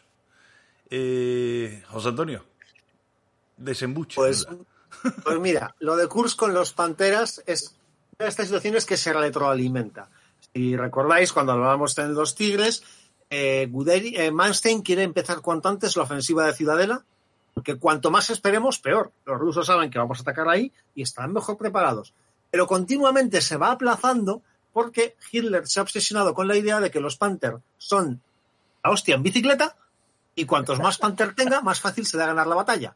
Así que estamos retrasando una y otra vez la ofensiva para dar tiempo a que por fin los Panther entren en servicio. Pese a que Guderian le está diciendo, y lo comenta en sus memorias, que los Panther, tal y como han salido de fábrica, son una ñapa. Eso no hay manera de utilizarlo. Están construyendo tanques que no sirven. Pero así lo dice, estamos construyendo tanques que no sirven en combate. Está desperdiciando ese dinero y esos recursos. Hay otro agravante. Como no hay Panthers, los tripulantes que van a utilizar esos Panther se han entrenado en carros Panzer IV.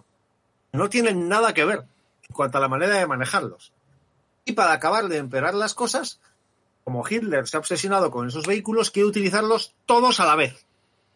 El ejército alemán para la batalla de Kursk, en el lado sur, en el ejército que va a manejar Manstein, ha acumulado 200 carros Panther en la llamada décima brigada acorazada, décima Panzerbrigade. que A su vez se ha situado como refuerzo de la división Grossdeutschland. Es la división acorazada de élite del ejército alemán. Es decir, 200 Panther que van a funcionar a la vez. Y recordemos, no funcionan. Mecánicamente son un desastre, porque están sin probar. Es lo que hemos dicho antes, los han construido diciendo funcionarán y nadie se ha molestado en comprobarlo. Los conductores no saben usarlos. Sobre todo, es que es un poco ridículo, porque la Grossdeutschland va a avanzar por un frente muy estrecho y sin necesidad de la décima brigada, la Grossdeutschland ya disponía de más de 300 carros de combate y cañones de asalto. Así que cuando llega el comienzo de Operación Ciudadela, por un frente de apenas 8 o 9 kilómetros, lanzan casi 500 carros de combate de los cuales 200 se averían. Y tenemos un campo de batalla plagado de Panthers averiados que no dejan pasar a los demás. Porque todavía no se ha diseñado el Berge Panther y cuando se te avería un Panther no hay manera de moverlo. Joder. Así que tienes un atasco de tráfico impresionante debido a los tanques por los cuales has estado retrasando la ofensiva mes tras mes. Y en cambio, eh, las tropas de Hauser, las tropas SS que no tienen Panthers, avanzan como un cuchillo en mantequilla. Mientras que la Gross Daisland se queda retrasada porque se ha formado un atasco brutal de tráfico. Encima en su zona cayó lluvia y los Panthers se han atascado en el barro. Es un desastre. La mayoría de los carros Panther que se emplean en Kursk no los destruyen los soviéticos, se queman porque el motor se arde. Con el tiempo, a lo largo de la batalla, los mecánicos a la desesperada lograrán que algunos de esos Panther funcionen. Y esos pocos que funcionan sí demuestran que en los combates a larga distancia son eficaces. Es lo que hemos dicho antes. El cañón del Panther es una maravilla. Las ópticas que ha diseñado Rheinmetall son una maravilla. Y a larga distancia funcionan muy bien. El problema es que no llegan al frente, porque se averían por el camino. Y para cuando termina Kursk, prácticamente se han perdido los 200 vehículos. Porque cuando llega el momento de la retirada tras la contraofensiva soviética, llévate de ahí esos armatostes. Así que todo el esfuerzo de construirlos se ha desperdiciado. Pero lo más asombroso es que estos vehículos, que son el AUSD, van a seguir produciéndose. Es decir, se van a producir otros 600 más de un carro que saben que no funciona. Y lo más asombroso, y es, hay que decirlo, en honor a los mecánicos alemanes, algunos logran sobrevivir hasta el final de la guerra. Los aliados llegan a capturar algún AUSD. Joder. a ver. Pero entonces, mm, vamos a ver, ¿cómo, ¿cómo es que se siguen fabricando si se sabe que no funcionan? Por... Porque son- Porque son así. Ah, son alemanes. Construyéndolos, no van a parar de construirlos. Es, Hay una petición de casi un millar y hay que terminar el contrato. es curioso la, la valoración que hace, eh, la evaluación preliminar que hace de los Panzers de Heinz Guderian. Eh, bueno, es, es para, es para escucharla, pero bueno. O sea, ¿os la leo? Sí, adelante. Sí, sí, sí. Debido a la acción del enemigo y a las averías mecánicas, la fuerza de combate se hundió rápidamente durante los primeros días. En la noche del 10 de julio solo había 10 Panthers operativos en la línea del frente. Se perdieron 25 como, eh, Panthers como pérdidas totales. 23 fueron alcanzados y quemados y dos se in- incendiaron durante la marcha de aproximación. 100 Panthers necesitaban reparación, 56 resultaron dañados por impactos y minas, 44 por averías mecánicas. El 60% de las averías mecánicas se, eh, se podrían reparar fácilmente. Aproximadamente 40 Panthers ya habían sido reparados y estaban en camino hacia el frente. El servicio de reparaciones aún no había recuperado unas 25. La noche del 11 de julio, 38 Panthers estaban en funcionamiento, 31 eran, eh, eran bajas totales y 131 re- necesitaban reparación. Se observa un lento aumento de la fuerza de combate.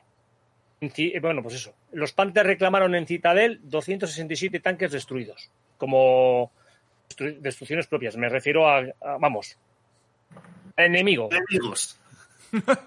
237 frente a Contar los frente, Panther por- frente a 200 autodestrucciones, ¿no? Porque vamos, vaya ruina, Y tío. bueno, luego, luego hay un informe eh, posterior en el que dice que eh, eh, 41 Panther estaban operativos de los 200, 85 fueron, eran reparables, 15 s- gravemente dañados y necesitaban una reparación, pero en Alemania, y 56 eh, fueron quemados por, eh, debido a la acción del enemigo, o- y dos, como dices, se destruyeron por incendios de motores.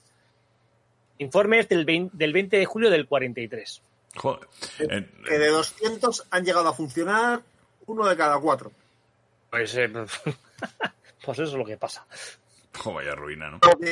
Hay que enviarlos a Alemania es otro problema que tenía la Panzerwaffe y es que debido a la forma de funcionar de la industria alemana eh, les compensaba económicamente más que les mandaran los carros a las factorías para arreglarlos y así les cobraban la reparación. Lo cual, menudo jetas. frente. No, hombre, eh, teniendo en cuenta que cada. desde- mándalo desde Kursk. Manda un tanque desde Kursk a Alemania a reparar. De todas maneras, un tanque, eh, un tanque Panther, a ver, está a 117.100 Reichsmark. Tampoco es eh, cualquier cosa. Vamos a ver.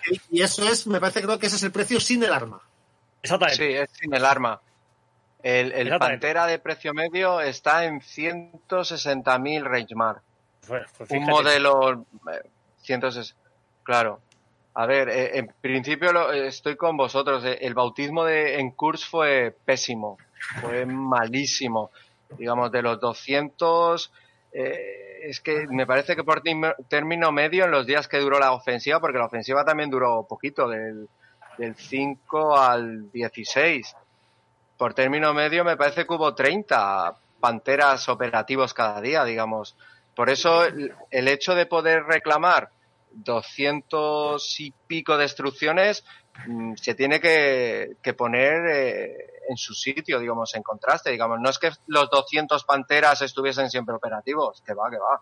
Ya, ya, No, ya, no, claro. estaban, Es que estaban la que mitad, estaban tenían un cañón estupendo. Sí, Claro, no, exactamente. de alta exactamente. velocidad. pero por supuesto, o sea, estamos, está claro. Mucho y muy rápido. Está claro que a lo mejor 30 pues te podían ventilar 60 carros contrarios, vale. Vale, muy bien, pero el problema es que tú pones en liza 200 tanques para cobrarte 237, pues tampoco, ¿verdad? No, 57 ¿verdad? No salen los números. Ellos son caros. No salen los números. Claro, claro. No De sé. hecho, Y, y lo peor de todo esto es que se empantanaron, hicieron que la Gross 2 no, no, no lograra los objetivos del primer día. Mm, Sí, No, Para según lo que, que se- que tuvo que pelear con cuál? Mm. Con el, el caballo de batalla alemán, el Panzer IV. Mm, Ese No, no, porque tiene ningún Fueron- problema. esta- estuvieron vendidos. lo, lo que sé, de bueno. hecho, eh, el, el cuerpo Panzer de las SS, que iba como una bala para adelante hacia Prokhorovka e intentar penetrar todos los cinturones defensivos, si hubiese tenido su lado, su flanco izquierdo, que era el de los Panteras, si hubiese tenido más cubierto, quizás hubiesen podido salvar, y, aquí entro en ciencia ficción, lo admito, pero quizás hubiesen podido salvar Prokhorovka.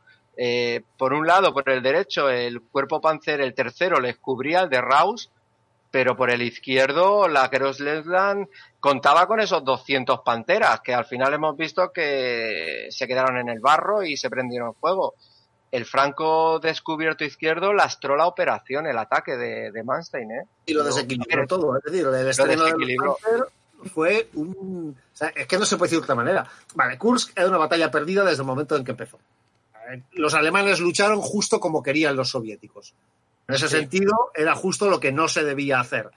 Pero la realidad es que el uso de los Panther lastró la operación desde el principio, pero es que durante la propia operación fue un desastre. Es decir, el estreno del Panther no podría haber sido peor. No. Ojo, que podría haber sido, bueno, sí podría haber sido peor, porque como había peligro de que los aliados desembarcaran en el Mediterráneo, Hitler, en una de sus paranoias, pensó que los aliados intentarían desembarcar en Grecia y ordenó enviar la décima brigada a Grecia. ¿Os imagináis 200 panteras averiándose por las carreteras griegas? Jo, aquí esas carreteras que, es- que, que eran, vamos, Claro, es que ese es el tipo de cosas que se le pasaban a Adolfo por la cabeza cuando dormía mal. bueno. Tito Adolfo. madre. Bueno, y tras el desastre de Kurs, ¿no? que lo, lo hemos visto, y, y aquí ponemos punto y final a Kurs porque ya os conozco. Eh, sí, sí, reírse, pero es verdad. Vamos a ver. Eh, se sacarán, me, me imagino, se sacarán conclusiones, aunque creo que poca porque se sigue construyendo este modelo durante, vamos, 600 unidades más, ¿no? Pero bueno, algún tipo de conclusiones se saca el por qué ha fallado esto, por qué no ha fallado esto, eh, vamos a modificar cosas eh, y bueno, no sé, y- qué es lo que pasa, porque eh, seguir así es de locura. A ver, se Las sacan y no se conclusiones sacan. fueron, Sí, bueno, sí. Las conclusiones fueron claras, digamos. El Pantera tenía fallos, yo lo- ya- todo el mundo lo sabía, pero como son alemanes dijeron, continuamos fabricando y vamos a repararlos mm, sobre la marcha. Es verdad que se mejoraron. La principal conclusión que se sacó de Kurz fue que los Panteras tenían que montar los faldones blindados, los Schürzen, porque la esa distancia, si uno ve una foto de un Pantera sin los faldones, entre el borde superior de la cadena y el borde inferior del chasis hay un hueco de un palmo que los artilleros rusos colaban los proyectiles por ahí en el lateral. Porque el blindaje frontal, que inclinado, 80 milímetros, no les penetraba. Eh, de hecho, el primer Pantera destruido por un T-34 eh, tuvo lugar en Kursk el día 6. Y fueron dos penetraciones laterales. Mientras uno iba por delante, por detrás le metieron y el Pantera no llevaba los en los, los faldones le- le- blindados. Mm. A partir de Kursk, todos los Panteras iban con faldón blindado. De hecho, ya para cerrar Kursk, Kursk fue también la primera cruz de caballero de un tripulante de Pantera.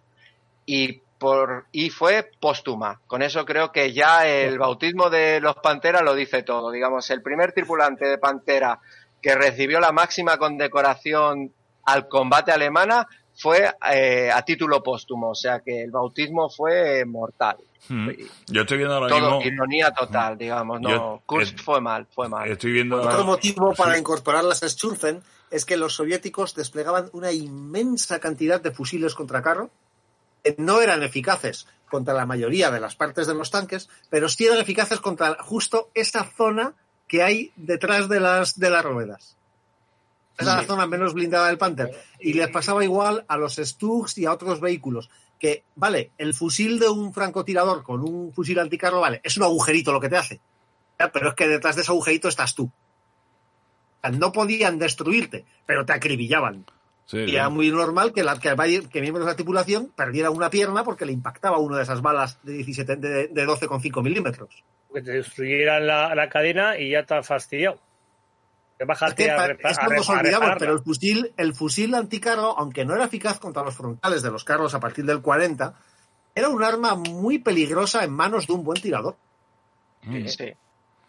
No, es que estoy De hecho, a, eh, los, a los tiradores les pasaban unas guías donde les señalaban los puntos débiles de cada carro, los Tiger en los, Mm. en los cristales blindados, escotillas de comandante, eh, y, y iban señalando de dónde tenían que disparar, digamos. Era un arma que no se tiene que, que perder de, de vista, además. sí. Eh, en un carro de combate, la verdad, con los huecos, esos ángulos que no ves nada, esos ángulos ciegos, eh, te aseguro que el fusil, yo no, no creo que, que vieses a los dos tíos que están detrás del yerbajo disparándote con un fusil anticarro. Mm. Yo que yo te digo, los tú y yo creo capturaron, los soviéticos capturaron en curso unos cuantos AUS D. Posteriormente, durante el invierno del 43 al 44, capturaron unos cuantos, bastantes más AUS A y los utilizaron. Y digamos, tenemos el, la crítica del otro usuario. El AUS D no les gustó nada. Decían, es que no hay manera de que este carro funcione. Y los AUSFAS sí que los incorporaban a, como carros de botín a algunas unidades, a unidades buenas, porque consideraban que era un carro con un cañón cojonudo, pero los tanquistas soviéticos no estaban nada a gusto dentro. Tenían la impresión de que el carro era demasiado grande, les parecía que ofrecían un blanco enorme. Y aunque conseguían que funcionasen, porque tenían buenos mecánicos, estaban muy aliviados cuando finalmente los cambiaban por carros T-34 o T-34-85. Porque les tenían la impresión de que era demasiado grande y que se les veía demasiado. Mm. Pero que vamos, yo, digo, yo, eh, estoy viendo ahora mismo imágenes ¿no? de, de- del Panther. Yo creo que, que ha sido bastante benévolo Juan, al decir que hay un parmo entre la cadena y el chasis. ¿eh? O sea, que hay más de un parmo. ¿eh? Sí, sí. Sí, va- pero bastante más. O sea, Sí, es que no, Antonio, es que tú no me has visto mis manos, lo Ah, siento. bueno, vale. o sea, que tú, tú eres de los que da una guanta y te da con los dedos en la nuca, ¿no? Al otro, ¿no? Vale, vale, vale. Hostia, los curas de mi colegio que jugaban a pelota vasca, qué manos tenían. Exacto, exacto. Te voy a decir, es un catálogo de pi, ya no puedo decir más nada. Pero bueno, no, ya te digo, ya, es que estoy viendo y digo, que hay más de un palmo, macho, esto, por lo menos yo que Sí, tengo la manita He chica. dicho un palo, pero sí, sí, sí que hay. Claro, por ahí un artillero, ahí me sí, puede claro. colar, eh, y más si el Pantera, porque lo de los eh, sistemas de disparo estabilizado, como cayó hoy en día, en aquella época no existía, digamos, para disparar el, el carro de combate alemán, ruso, inglés, el que fuese, se tenía que parar si quería alcanzar, digamos, disparar en movimiento era disparar por Mm. porque no ibas a alcanzar, no había visibilidad, pero si- en cuanto el Pantera se paraba, ese hueco le, le podía entrar algún proyectil. Ujú. La verdad que Eh, sí. Por cierto, corrigiéndote, el Sherman tenía estabilizador vertical. Era el único carro Sí. del conflicto con estabilizador del cañón. Sí, cierto, cierto. El, el Sherman sí. El vertical sí que tenía un estabilizador. Sí. Con lo cual, el hecho, Sherman siempre tenía, en general, la posibilidad de ser el primero en disparar, porque su cañón era estabilizado. Es una ventaja que no copió nadie, curiosamente. Ujú. Bueno, Se capturaron Shermans, pero nadie intentó Los alemanes no intentaron copiarlo, es raro. Ujú. Y después de, de Kursk, bueno, eh, bueno, pues vamos a hablar eh, cómo se organiza, porque como vimos en el tema de los tigres, que se hace una estructura especial para este tipo de tanque, con los batallones, el 501, el 500 tal. Eh, los panteras se integran en cada en cada unidad de Panzer o, se- o se crean unidades específicas de estos bichos. No, básicamente al contrario que los Tigers, que hicieron batallones pesados, los Svea, Svea eh, Achtil- Panzerabteilungen, eh, los Panteras se iban a integrar en cada división Panzer. Se integrarían en un batallón Panzer que estaría integrado en los regimientos Panzer de cada división. Eh, como los alemanes son alemanes, pues casi siempre el segundo batallón de cada regimiento Panzer era el que iba a ser eh, compuesto por panteras, ¿vale? Cada regimiento Panzer, por norma, tenía dos batallones Panzer. Entonces, el segundo normalmente, aunque siempre hay excepciones, eh, el segundo normalmente iba a estar compuesto de panteras. Eh, en origen, en Kursk, eh, los dos batallones mm, de Pantera, el 51 y el 52, fueron una anomalía, porque tuvieron una gran cantidad de panteras, tuvieron 96 panteras cada uno, es decir, esos 200 panteras es que iban en dos unidades, dos batallones de Panzer, pero eran especiales. Nunca más hubo 96 panteras integrando, es que no daba, la cadena de producción no daba para tanto. Entonces ya automáticamente las primeras unidades posteriores a Kursk, que empezaron a llegar en agosto, ya tenían 76 panteras. Eran cuatro compañías de 17 panteras.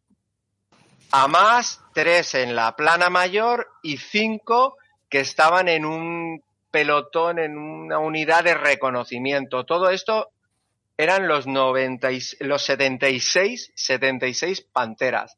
Esto sobre el papel y teórico, porque lo digo, todo dependía de existencias de fábrica. En teoría, las ordenanzas marcaban los 76 y empezaron a llegar en, en agosto y como no podía ser, la primera unidad que llegó posteriori de Kursk fueron las de las SS, en concreto el, el batallón de la Dark Rise de Panteras, que se desplegaron en la pinza, en la parte sur, la de von Manstein, para cubrir la zona de Kharkov.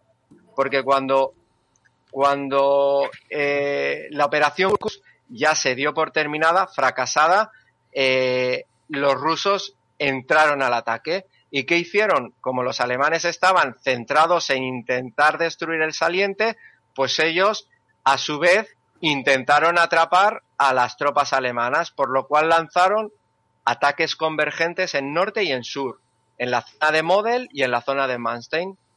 Uno de los batallones que quedó de Kursk fue desplegado al, al norte para apoyar a Model, en Briansk, en Orel concretamente, y el otro, este que he dicho de Das Reich, fue apoyar a Model. Y aquí entramos ya en, en las batallas por Ucrania, donde el Pantera demostró su valía, bueno, el Pantera, su cañón demostró su gran capacidad a distancia, porque claro, en las, en las estepas ucranianas eh, demostró que el, el 77 milímetros y las ópticas cazaban a los T-34 a 1000, a 2000 y a casi 3000 metros. Y esto fue la segunda fase de los combates de Rusia. Sí, que ahí empieza. Hay que ¿eh? decir que, Sí. perdón Antonio, hay que decir que la incorporación de los Pantera era un problema mm, a nivel organizativo, porque eh, lo hemos comentado antes, las tripulaciones no se entrenaban en Panteras. Al final del 44 creo que había un Pantera de instrucción, pero como no había combustible, ese se basaba en un mecanismo de gas, o sea, de un tanque impulsado por un motor de gas. Pero se entrenaban en, los Panzer IV. Entonces, para dotar de Panther a una división acorazada, cogías ese batallón de ese regimiento y te lo llevabas a Alemania. Entregaba sus tanques al batallón hermano para cubrir bajas o a unidades que los necesitasen, se iban a Alemania, recibían sus panteras y se adiestraban en Alemania con el Pantera y luego ya volvían. Con lo cual, si una división iba a pasar al modelo Pantera, durante un tiempo esa división perdía la mitad de su fuerza. Sí, sí, eso es- fue un, fue un-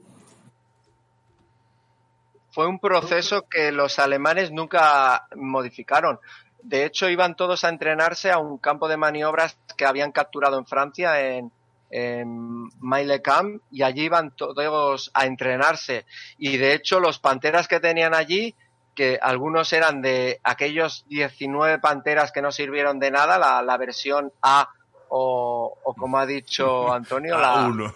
la- que, que no sé, que los tenían para aprender, digamos, estaban súper baqueteados y sobados y todo. Entonces aprendían allí, automáticamente saltaban a Rusia y en Rusia esperaban a recibir los panteras que les mandaban directamente de, de las factorías o incluso algunos iban a recogerlos a sus factorías, a las factorías donde los fabricaban. Digamos, era un proceso lento. De hecho, empezaron en las primeras, digamos, es, ¿cómo decirlo? Las primeras unidades que empezaron a formarse en los Panteres, a entrenarse, empezaron en,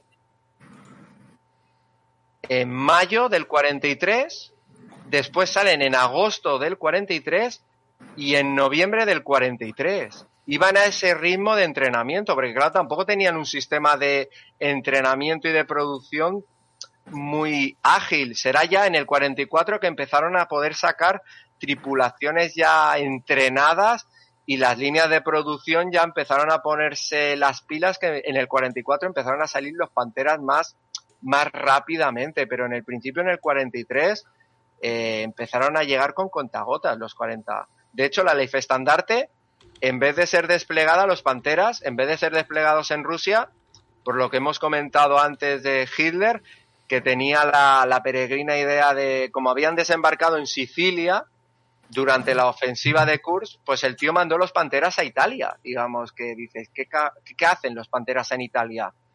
En lugar de estar en Rusia, donde los rusos habían pasado a la ofensiva. O sea que al final se- se da- eh, nos damos cuenta de que los alemanes no tenían un sistema eficaz de entrenamiento.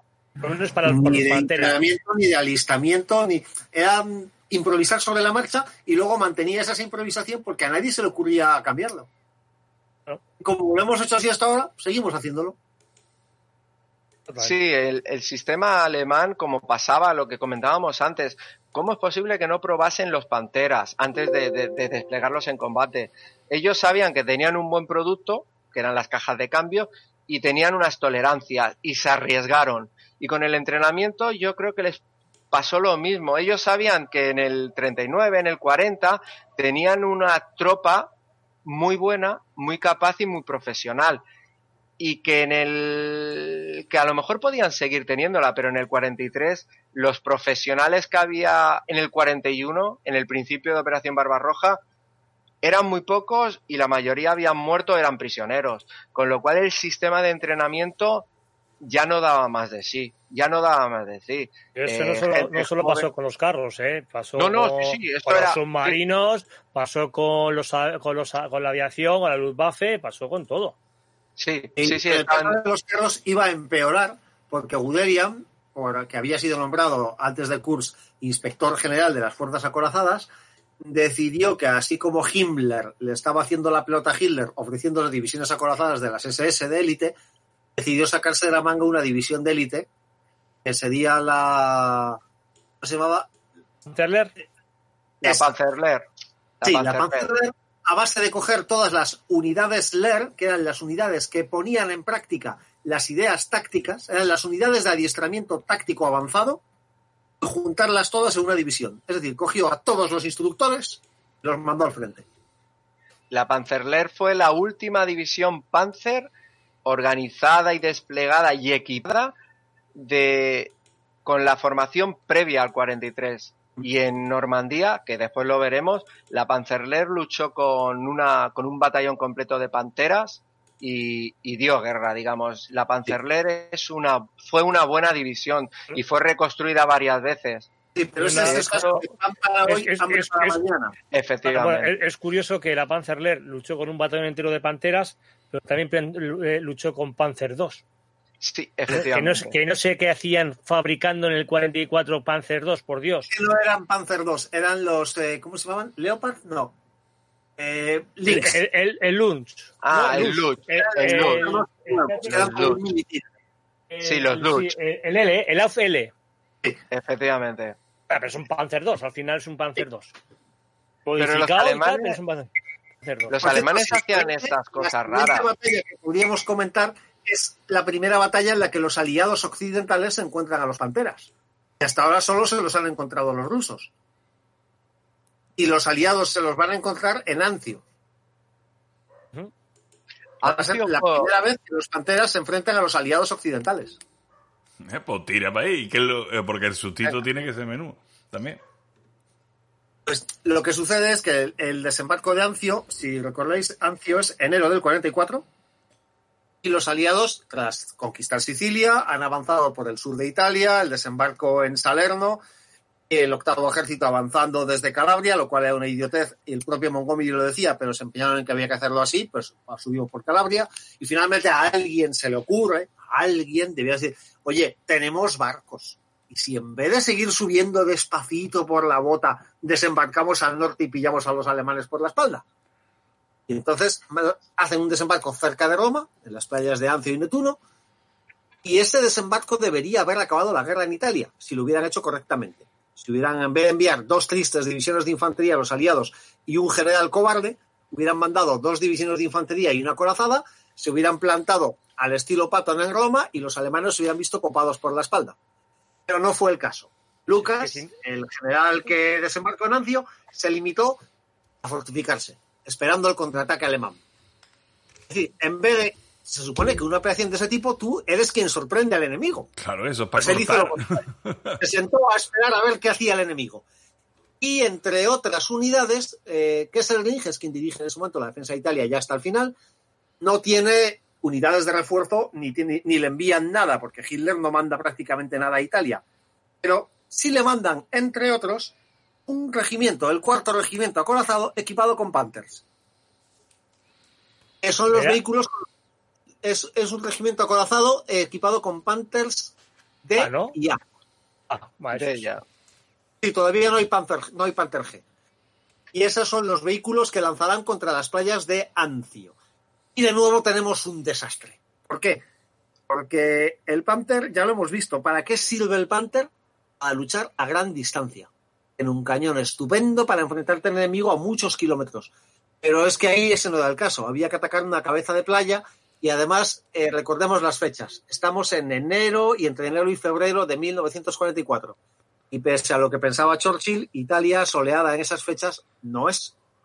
Hmm. Así que lanzaron el cuarto regimiento por el barro. Una vez más. Los Panthers se atascaban y además no solamente se enfrentaban a la artillería, porque ahí Anzio se salvó en su momento, porque la artillería estadounidense funcionaba de puta madre. Los artilleros estadounidenses, con sus tácticas de disparar sobre el time on target, de todos los cañones sobre el mismo blanco a la vez y luego pasamos al siguiente, era devastador. Los alemanes no podían contrarrestar eso, pero es que además la artillería naval ya se había adiestrado para apoyar las cabezas de playa. O sea, los Panther se comieron de todo. Es más, combatían a distancias tan cortas y en tan malas condiciones, porque además eran unidades novatas, como hemos visto, es decir, el cuarto regimiento Panzer, eran tropas que acababan de adiestrarse con los Pantera. Y no eran tropas de élite, no eran veteranos del este, eran tropas que estaban enviándose como reemplazos a otras unidades. Pues incluso los cazacarros americanos M10 eran perfectamente capaces de dar cuenta de los Panteras. Así que, pese a que tenían informes de los soviéticos de que el Pantera podía ser un enemigo peligroso, los aliados se confiaron mucho, porque lo que habían visto en Anzio no les impresionó. Ah, Les parecía. Además pasó otra cosa. eh, enviaron un regimiento. Con lo cual los aliados se convencieron de que el Pantera era como el Tigre.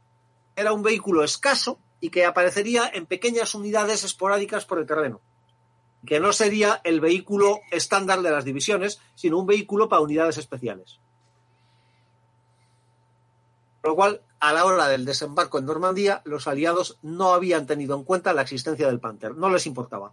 Aparte, recordemos, eran los Ausd y Aus-A, eran vehículos que se averiaban mucho. O sea, no les pareció una amenaza seria y los tanquistas aliados iban a pagarlo muy caro. Mm. De todas maneras, en Italia, eh, si Lucas hubiera llegado a Roma, se hubiera acabado, eh, Clark no hubiera lucido. Ahí está, pero lo planteas y dices, joder, es de esos de oportunidades perdidas, de lanzar una batalla para nada. Que real- realmente lució muy poco, porque al día siguiente fue el desembarco, o sea que al final no. Te voy a- Ya, pero a lo mejor Italia fue la gran olvidada. En el instante en el que se empezó a plantear Normandía, Italia desapareció de la mente de todo el mundo. Sí, bueno. Normandía, ah, Normandía digamos, ocupa el ideario, digamos. Nadie se acuerda de, del desembarco en Italia, que fue el primero, fue el primer pie aliado en el continente. Cuando eh, y todos se piensan que es debido, es que Italia es muy montañosa. Mm, sí, pero pero no, es lo que es que hicieron una táctica un poquito rara los americanos en Italia. Es que ahí es el problema. La campaña italiana era una idea de Churchill. Era una obsesión de Churchill. Y si hubiera podido, hubiera aliado a los americanos en una campaña en Grecia. Como no se dejaron, O, o los Balcanes. ahí está. Pero porque era su obsesión. Eh, los ingleses había que ganar la guerra por ahí. Los ingleses, desde que Lord Byron murió por la independencia de Grecia, tienen fijación con Grecia. No sé qué les pasa a los ingleses y el estrecho de los Dardanelos y Balaclava. No, no sé qué les pasa con aquella zona del Mediterráneo. Eso, que les gusta, no sé, porque que, que hay sol y les parecerá muy exótico. No lo sé, pero es cierto que, Churchill tenía fijación con, con Grecia. Y, cuando hemos comentado antes que Hitler mandó una división Panzer a Grecia, en gran medida fue por las fuentes de, de inteligencia que eh, Churchill estaba por allí, que voy a entrar, que no voy a entrar. Eh, el tío estuvo dando mucho apoyo a los partisanos griegos, bueno, y yugoslavos, digamos. Es que no, no entiendo qué quería hacer Churchill en aquella zona. Es que Churchill era un político del siglo XIX y pensaba en términos del siglo XIX. Era el gran juego. Era el gran Sí. juego de intentar evitar el avance ruso. Puede ser, puede ser. Pues Bueno. simplemente de, lo que se saca de Anzio es eso, que fue una batalla inútil y que además los aliados sacaron las conclusiones equivocadas. Es que yo estoy Porque flipando, yo estoy flipando porque yo estoy flipando porque yo empecé empecé el, el programa, eh, sinceramente, vuelvo a decir, por enésima vez, no tengo ni idea de tanque. Eh, mm, como que el Panther era la, la hostia en verso y es que me estoy dando cuenta de que vaya telita, ¿no? Porque si Es que tenía unos problemas de dentición muy graves. Sí, ya, Sí. pero es que, verás, porque hemos dicho, en Anzio pff, le dan parpelo, en Kur, ¿para qué vamos a hablar? Porque ya lo hemos hablado. En Ucrania y esto, ¿cómo va la cosa? Porque estábamos hablando de Claro. febrero del 44 y ya creo, bueno, para el verano un poquito antes está eso, Ucrania, está... No, en principio, en principio el problema, que como bien indica, el problema es que las primeras versiones, los primeros modelos del Pantera eran mecánicamente eran poco fiables, por decirlo de manera eufemística, digamos. No, no, no, no, no. Tenían un blindaje y una potencia de fuego buena, como demostraron eh, en Rusia. El problema de Ancio es que estamos hablando de una orografía totalmente diferente donde él, su punto fuerte, que es esa, esa pegada a 2.000 metros, no le podía sacar mm, ventaja.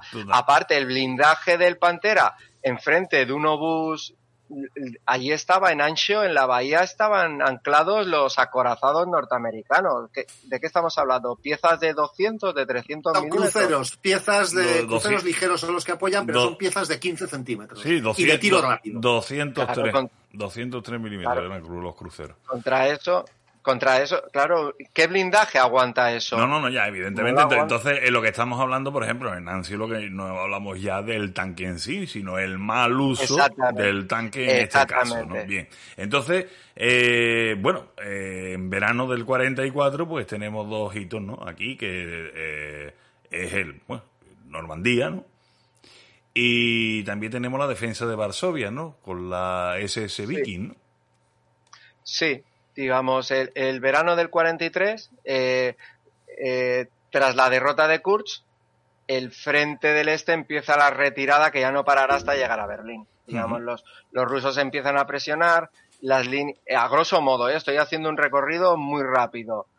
Eh, se tiran hacia atrás, los alemanes se repliegan hacia el Dnieper, los rusos en algunas posiciones los desbordan, con lo cual esa posición que buscaba von Manstein, la línea Pantera, eh, Botán, que quería seguir el curso del Dnieper, es desbordada, no tiene ya razón de ser, con lo cual la retirada mm, sí se mantiene, pero los rusos si no consiguen más es porque aún no han sido capaces de controlar lo que es el, el- el sistema operativo de guerra de movimiento a gran escala, que no consiguieran hasta Bagration, y se pisan ellos mismos los pies.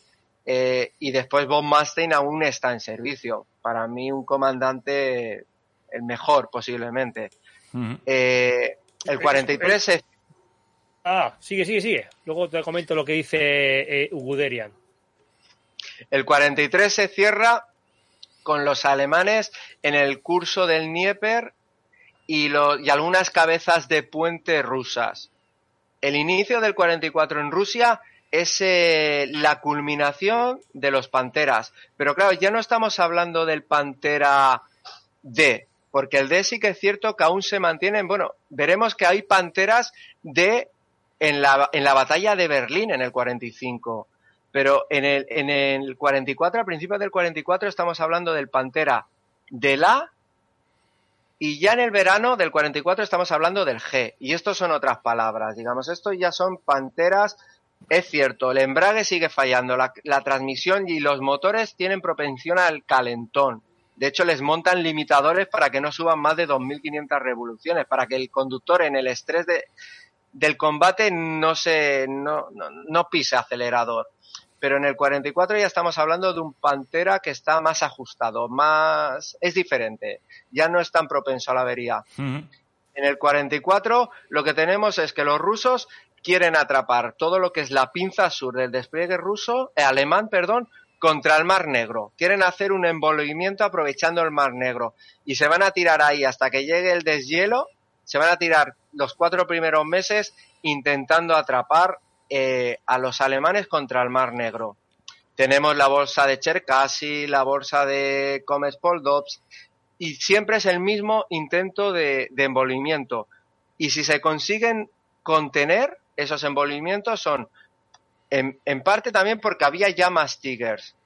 Segundo, porque Von Manstein aún estaba ahí, dale que te pego, y tenía carta blanca, y porque empezaron a llegar en masa los batallones de Pantera de, divisen- de- de- de diferentes divisiones acorazadas. Ujú. Y ese Pantera era diferente, ya era mejor Pantera, ya estaba más asentado. Mm.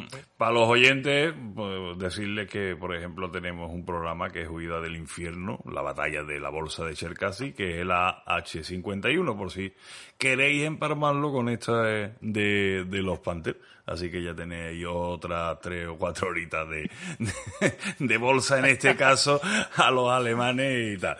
Así que ya lo sabéis. Eh, sí, y, pero mm, o sea, eh, ya el carro mejora, pero también a la Sí. par ya y me imagino yo que los alemanes también irán mejorando la doctrina de uso de ese carro también, ¿no? modificándola, ¿no? porque si no estamos en las mismas. Si vas a tener un No carro mejor, ¿no? exactamente, la doctrina sigue siendo la misma. va. Ha habido un cambio, eso sí, un cambio a peor. Un cambio a peor. Una vez más, adivinad quién es el responsable. Ay, Tito Adolf. Candidato, Tito el Adolf. Tito Adolf. Resulta que durante los combates del invierno y también en Kursk eh, han funcionado muy bien pequeñas unidades, eh, digamos, de circunstancias. Así que Muy se le ocurre la genial idea de que vamos a hacer brigadas acorazadas independientes, que de brigadas no tienen más que el nombre, no llegan ni a batallones. Unidades con entre 20 y 40 Panthers, algunos Panzer Grenadier, sin artillería, sin ingenieros, y esas eran unidades exclusivamente de carros para combatir al enemigo. Encima, como Hitler desconfía de las tropas veteranas porque opina que no son lo bastante nazis, las hace de tropas enteramente nuevas y buena parte de la producción de Panthers de la primavera del 44 y del verano del 44 van a ir destinadas a esas Panzerbrigadas, es decir, le van a dar los mejores tanques del ejército alemán a soldados sin experiencia. Mientras las tropas veteranas son utilizadas como infantería cuando se quedan sin carros. Sí, Tú tienes tropas instruidas en el manejo de los tanques y los usas como infantería. Bravo. ¿Por qué los Panther entonces empiezan a funcionar mejor? Esta es mi hipótesis. Aquí ya está sujeto a debate. Espero que si discutamos sea con razones.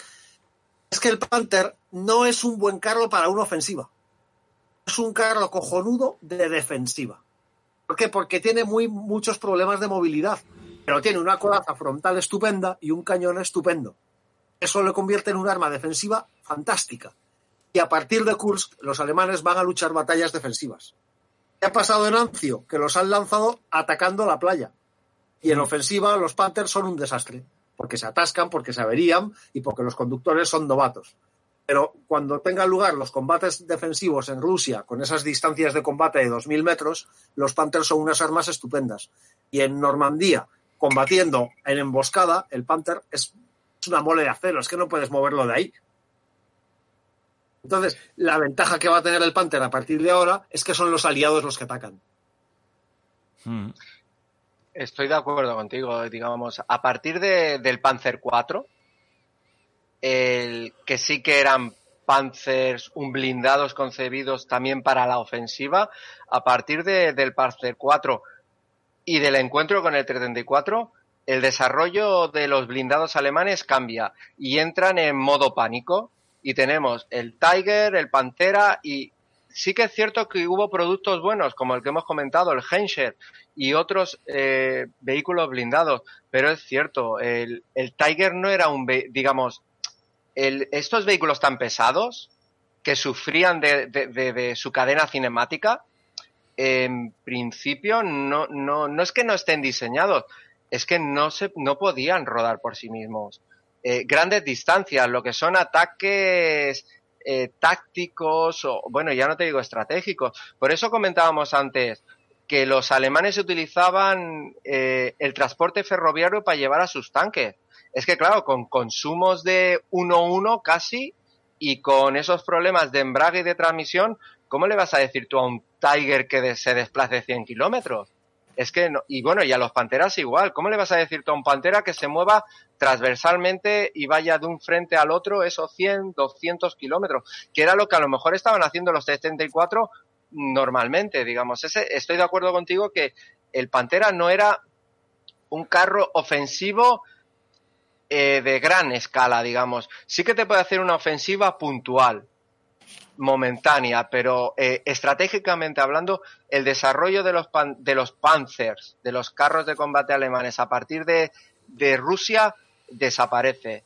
No, no fueron capaces de desarrollar un carro de combate eh, para hacer eh, largos recorridos. Yo tengo no hay nada más que añadir por mi parte. Estoy de acuerdo con, con lo que habéis dicho. Pues si tú no tienes añadir, es pues que- fíjate tú yo. que no tengo ni idea. Es que- es que está, está claro. O sea, son buenos carros defensivos, tanto el Tiger como el Panther. Sí, no, yo cuando, cuando hablaba ahí de, de eh, que atascó, eh, iban a, en curso, se atascó a la, a la división, esta, la Grossland, ¿cuál era? La Grossland, ¿no? Grossland. Exactamente. Grossland. Yo, yo he- estaba yo pensando, digo, ¿y, y por qué no lo usan, digamos, como un carro de segunda línea, que te vaya un poquito más, más despacito, para ir cuidando el motorcito, y eso, la larga distancia es number one, ¿y por qué no lo has utilizado así? Y yo no entiendo, pero yo creo que, que- que es lo suyo, ¿no? Que ahí está, un T-34 te puede recorrer sin ningún problema 300 kilómetros. Exacto. Un Sherman en las pruebas Drácula, unas pruebas que se hicieron en Gran Bretaña para compararlo con los Cromwell, los Sherman se hacían el trans- en los- las, las 12 horas de marcha que se hacían, las hacían seguidas, excepto los que tenían motor de doble bancada, que esos consumían más y tenían que hacer una parada de repostaje, pero una parada en 12 horas. Es que el Panther tragaba mucho. Además, es que tragaba mucho. Es que un Panzer 4 me parece que consumían unos 2 litros y medio por, por cada 100 kilo, por kilómetro. Pero es que los Panteras consumían el doble. Entonces, Sí. si tú has cambiado de un batallón de Panzer 4 a un batallón de Panzer 5, además consumes el doble de combustible en la división. Claro, es que no, no hay que olvidar de que no tenemos que perder de vista que estamos hablando de un motor de 21 litros, digamos 21.000 centímetros cúbicos de gasolina. Eh, una V en, do- en V de 12 cilindros, digamos. Eso es una animalada, digamos. Y motores atmosféricos, sin turbo, sin, sin bomba inyectora, digamos. Eso es una animalada, digamos. Es que el consumo era brutal. Sé que el ejército en guerra, lo que es eh, la faceta económica, mm, se deja un poquito de banda, pero al final, al final la economía es la economía y la economía alemana no estaba preparada para, para hacer una guerra de, de este. Ellos pensaban, Kurz, Kurz la tenían planificada para cinco días. Cinco días. Y dices, no, no, no veis que no podéis. Si, si os están esperando, si los rusos han tenido tres, cuatro meses para, para montar todo un saliente de- defensivo, ¿cómo lo vas a cruzar tú en cinco días? Igual que Barbarroja al principio. Eh, tenían pensado llegar antes del invierno a Moscú, tomar Leningrado, Moscú y ir hasta, hasta Rostov allí en, eh, en la curva del Mar Negro. Y dices, pero no ves que no te llega, Pero no, sabes- no vas a llegar. Pero ¿sabes por qué? Porque eran alemanes. Eh, sí, exactamente, supongo. Pero creo que Carlos lo dices aquí hay una carretera. No, mentira. Si dice que aquí hay una carretera, es que hay una carretera. Sí, sí, sí. Y luego llegas y te encuentras un camino de cabras. Y los mapas, los mapas en Rusia no te digo nada. Inexistentes, ¿no? Yo, por lo que he leído, los motores de vida media de los Panther eran mil kilómetros. Eso es un poco demasiado optimista, porque Sí, el problema es que sí. eso es el motor. Pero hay que añadirle la transmisión, hay que añadirle la caja de cambios. Sí, sí, sí. Sí, sí, bueno, Porque yo, cambiar el motor en pleno combate era un... Así como, por ejemplo, los Sherman en ese sentido estaban optimizados. Cambiar el motor a un Sherman era un trabajo de una hora. ¿Pero por qué? Porque los estadounidenses construían los Shermans en Estados Unidos y atravesaban el Atlántico. No podían devolverlos a la fábrica. Así que construyeron un vehículo que pudiera ser arreglado en cualquier circunstancia. Y con cada Sherman llegaban al frente un motor extra. Pero los alemanes a la industria no le compensaba esto, ya lo hemos dicho antes. Así que no había mucha producción de motores de recambio, preferían que volvieran para cobrar la reparación. Sí. Siguen haciendo, de hecho siguen haciendo lo mismo. Cuando te compras un BMW o un Mercedes, como le toques, pierdes la garantía. Supongo que los Panteras también la perderían si hacían algo en el frente. yo, yo que Habría digo- que llevarlo al taller donde lo no, la, verdad es compraste. que, la verdad es que no lo sé, como que no tengo ningún Mercedes. o sea Eh, como, como le dijeron, como le dijeron eh, a un amigo mío que tenía un Mercedes, se le, se nos vamos, íbamos en el, en el coche y se paró. Total, hostia, coño, el, co- el coche lleva un mes y medio que lo tengo, que tal, llama a, bueno, asistencia técnica y aparece un tío, macho, más serio que tú. Y algo dice, no, es que coño, es que lleva el coche un mes, un mes y medio, fíjate, y ya se me ha estropeado. Y se queda así nota mirando y dice, perdón usted, caballero, los Mercedes no se estropean, se desajustan. Tócate los huevos. Qué grande. Mi, mi, mi amigo se lo que quería se nos ha comer. olvidado comentar, si me perdonáis un instante, y es que entre el 43 y el 44 en Alemania va a pasar algo muy curioso con el, yo lo llamo el misterioso caso del Panther 2. Hostia. Ah, bueno, pero eso fue. No sé. Es que, no, pero que tiene una influencia muy curiosa a lo largo. eh, estamos diciendo que el Panther tenía un problema, y es que su motor era demasiado pequeño para el pedazo carro que era. Entonces, a alguien se le ocurre, probablemente a Adolfo, la feliz idea de que hay que sacar un Panther aún más blindado, con el mismo motor, pero además se les ocurre que como hay que reemplazar el Tiger por el Tiger 2, el Tiger 2, para homogeneizar todo, usa el mismo motor que el Panther 2, es decir, el motor del Panther 1. Y los, los ingenieros que construyen el Tiger tienen que adaptar un tanque de 60 toneladas o un motor que se diseñó originariamente para un tanque de, 30, toneladas. De 30. Para que así cuando entre en servicio el Panther 2, todos usen el mismo motor. El Panther 2 nunca llega a entrar en servicio, creo que se construyó una barcaza y el resultado es que el motor del Panther se utilizó en el Tiger 2. Tela. Yo es que lo que antes has estado hablando de, de los americanos, que es que claro, mm, tú te pones a mirar, vuelvo a decir, yo no entiendo, ¿no? Pero eh, tú ves, son todos Sherman, Sherman, Sherman, Sherman, Sherman, Sherman, Sherman, pu, pu, pu, pu. O sea, no hay otro, o sea, no es como los alemanes que el Panzer 2, el Panzer 3, el Panzer 4, el 5, el Tigre, el no sé qué. Vuelvo a decir, para los americanos le valía todo para el Sherman, ¿no? El Sherman le valía para todo.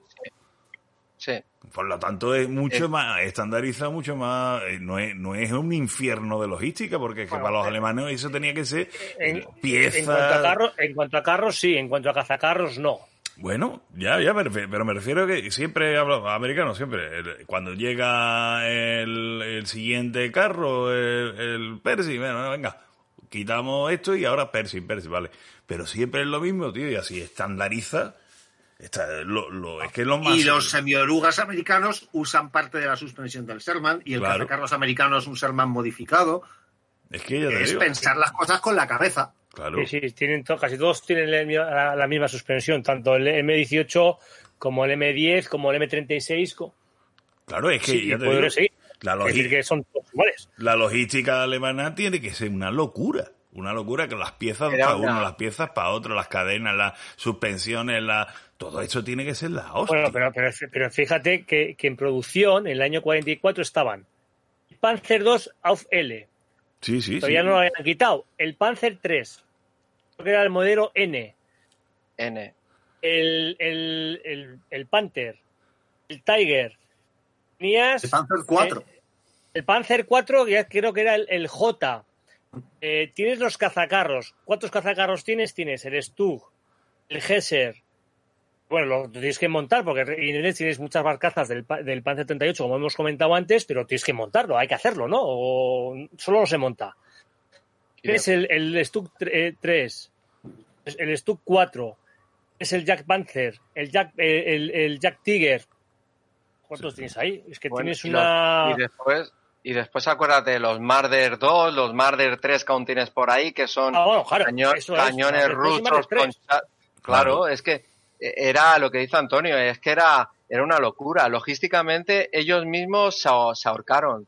Eran solu- lo que, habéis- lo que hemos dicho antes, pan para hoy, hambre para mañana. Así que era una solución de contingencia en ese momento, pero exacto, una vez que has parcheado, en cuanto puedas, retíralo, pero no lo mantengas. Es que tú mismo te, es que te estás, te estás limitando tú mismo. Claro, es que ya te estás digo. limitando tú mismo. Ve a los americanos que tienen el caballo de batalla que es el Sherman, ve a los rusos que tienen el caballo de batalla que es el T-34 y punto. Y pero que los alemanes tú dices, ¿cuál es el, ca- el carro de batalla de, de, de, de los alemanes? Es que te pone, te Panzer loco. 4. El Panzer 4, pero evidentemente ya se ha quedado chico con los T-34. o sea Ahí que está, ahí está el problema.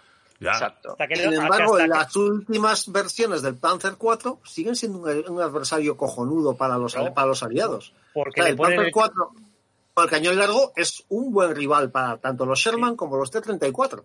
el L48 de, de cañón de 75 largo, sí, sí, sí, sí. Sí. Con Sí, sí, los- creo que eso empiezan a poner en el, en el G y bueno, ya lo estandarizan en el H. Hmm. Exacto, el Que luego ya los- J, el, el J es, eh, le quitan todo lo que pueden para quitarle peso para, eh, para poder reducir costos y demás. Es decir, le- en vez de poner Sursent, les, les ponen una malla.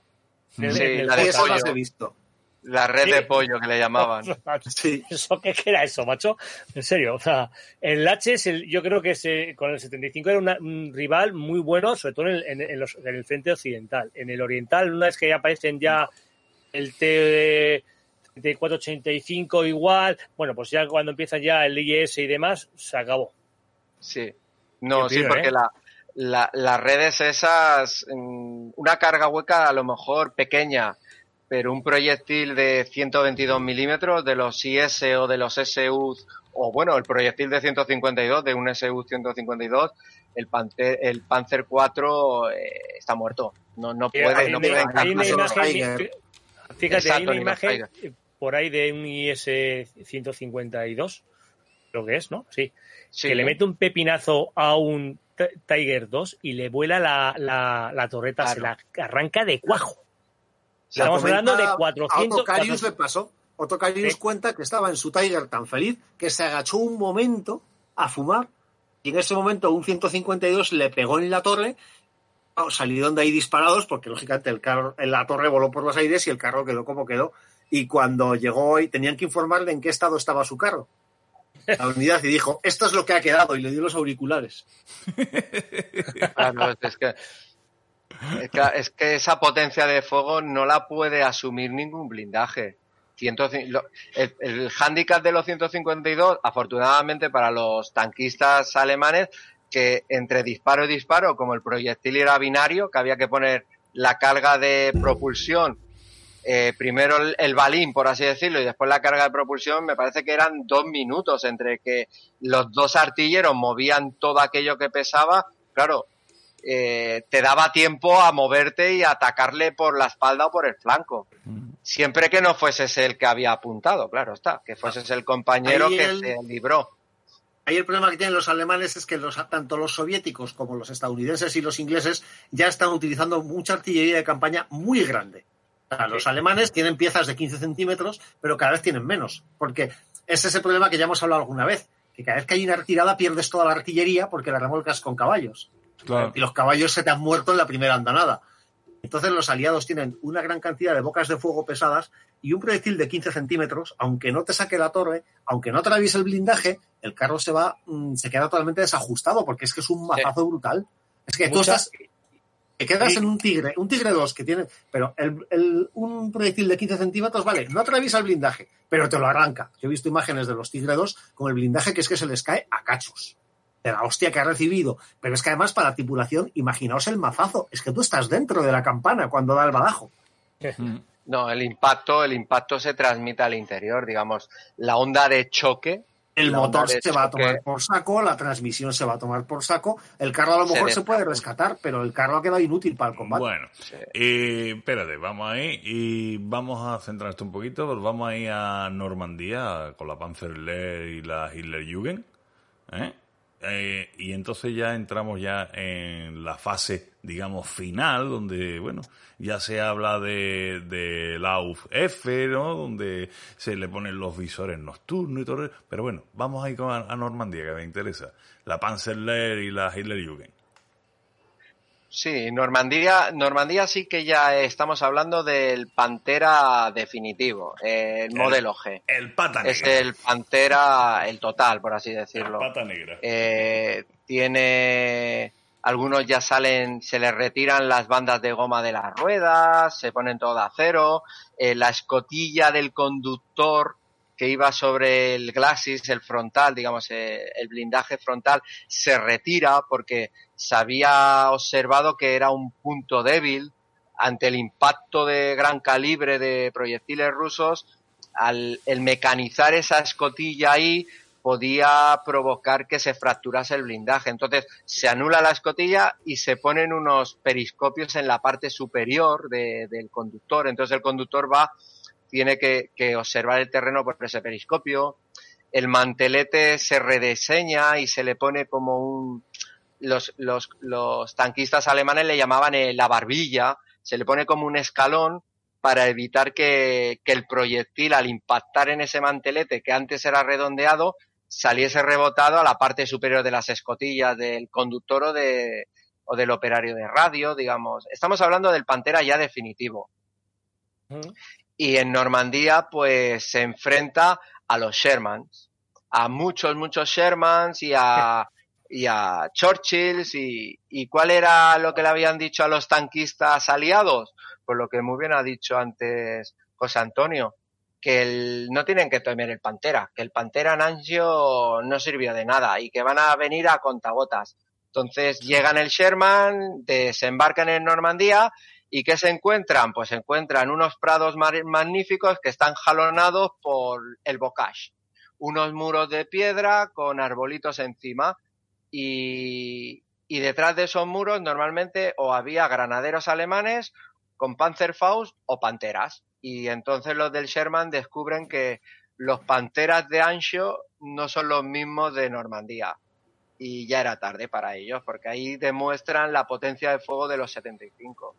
Y Normandía fue, digamos, la culminación del Pantera. Ahí demostraron, igual que los Los Tiger también demostraron su valía en Normandía y fue también el bautismo de fuego de los Jet Panther, que antes había comentado, me parece que Juan Antonio, cuál había sido la primera operación de, de Jet Panther contra, contra aliados y fue Normandía.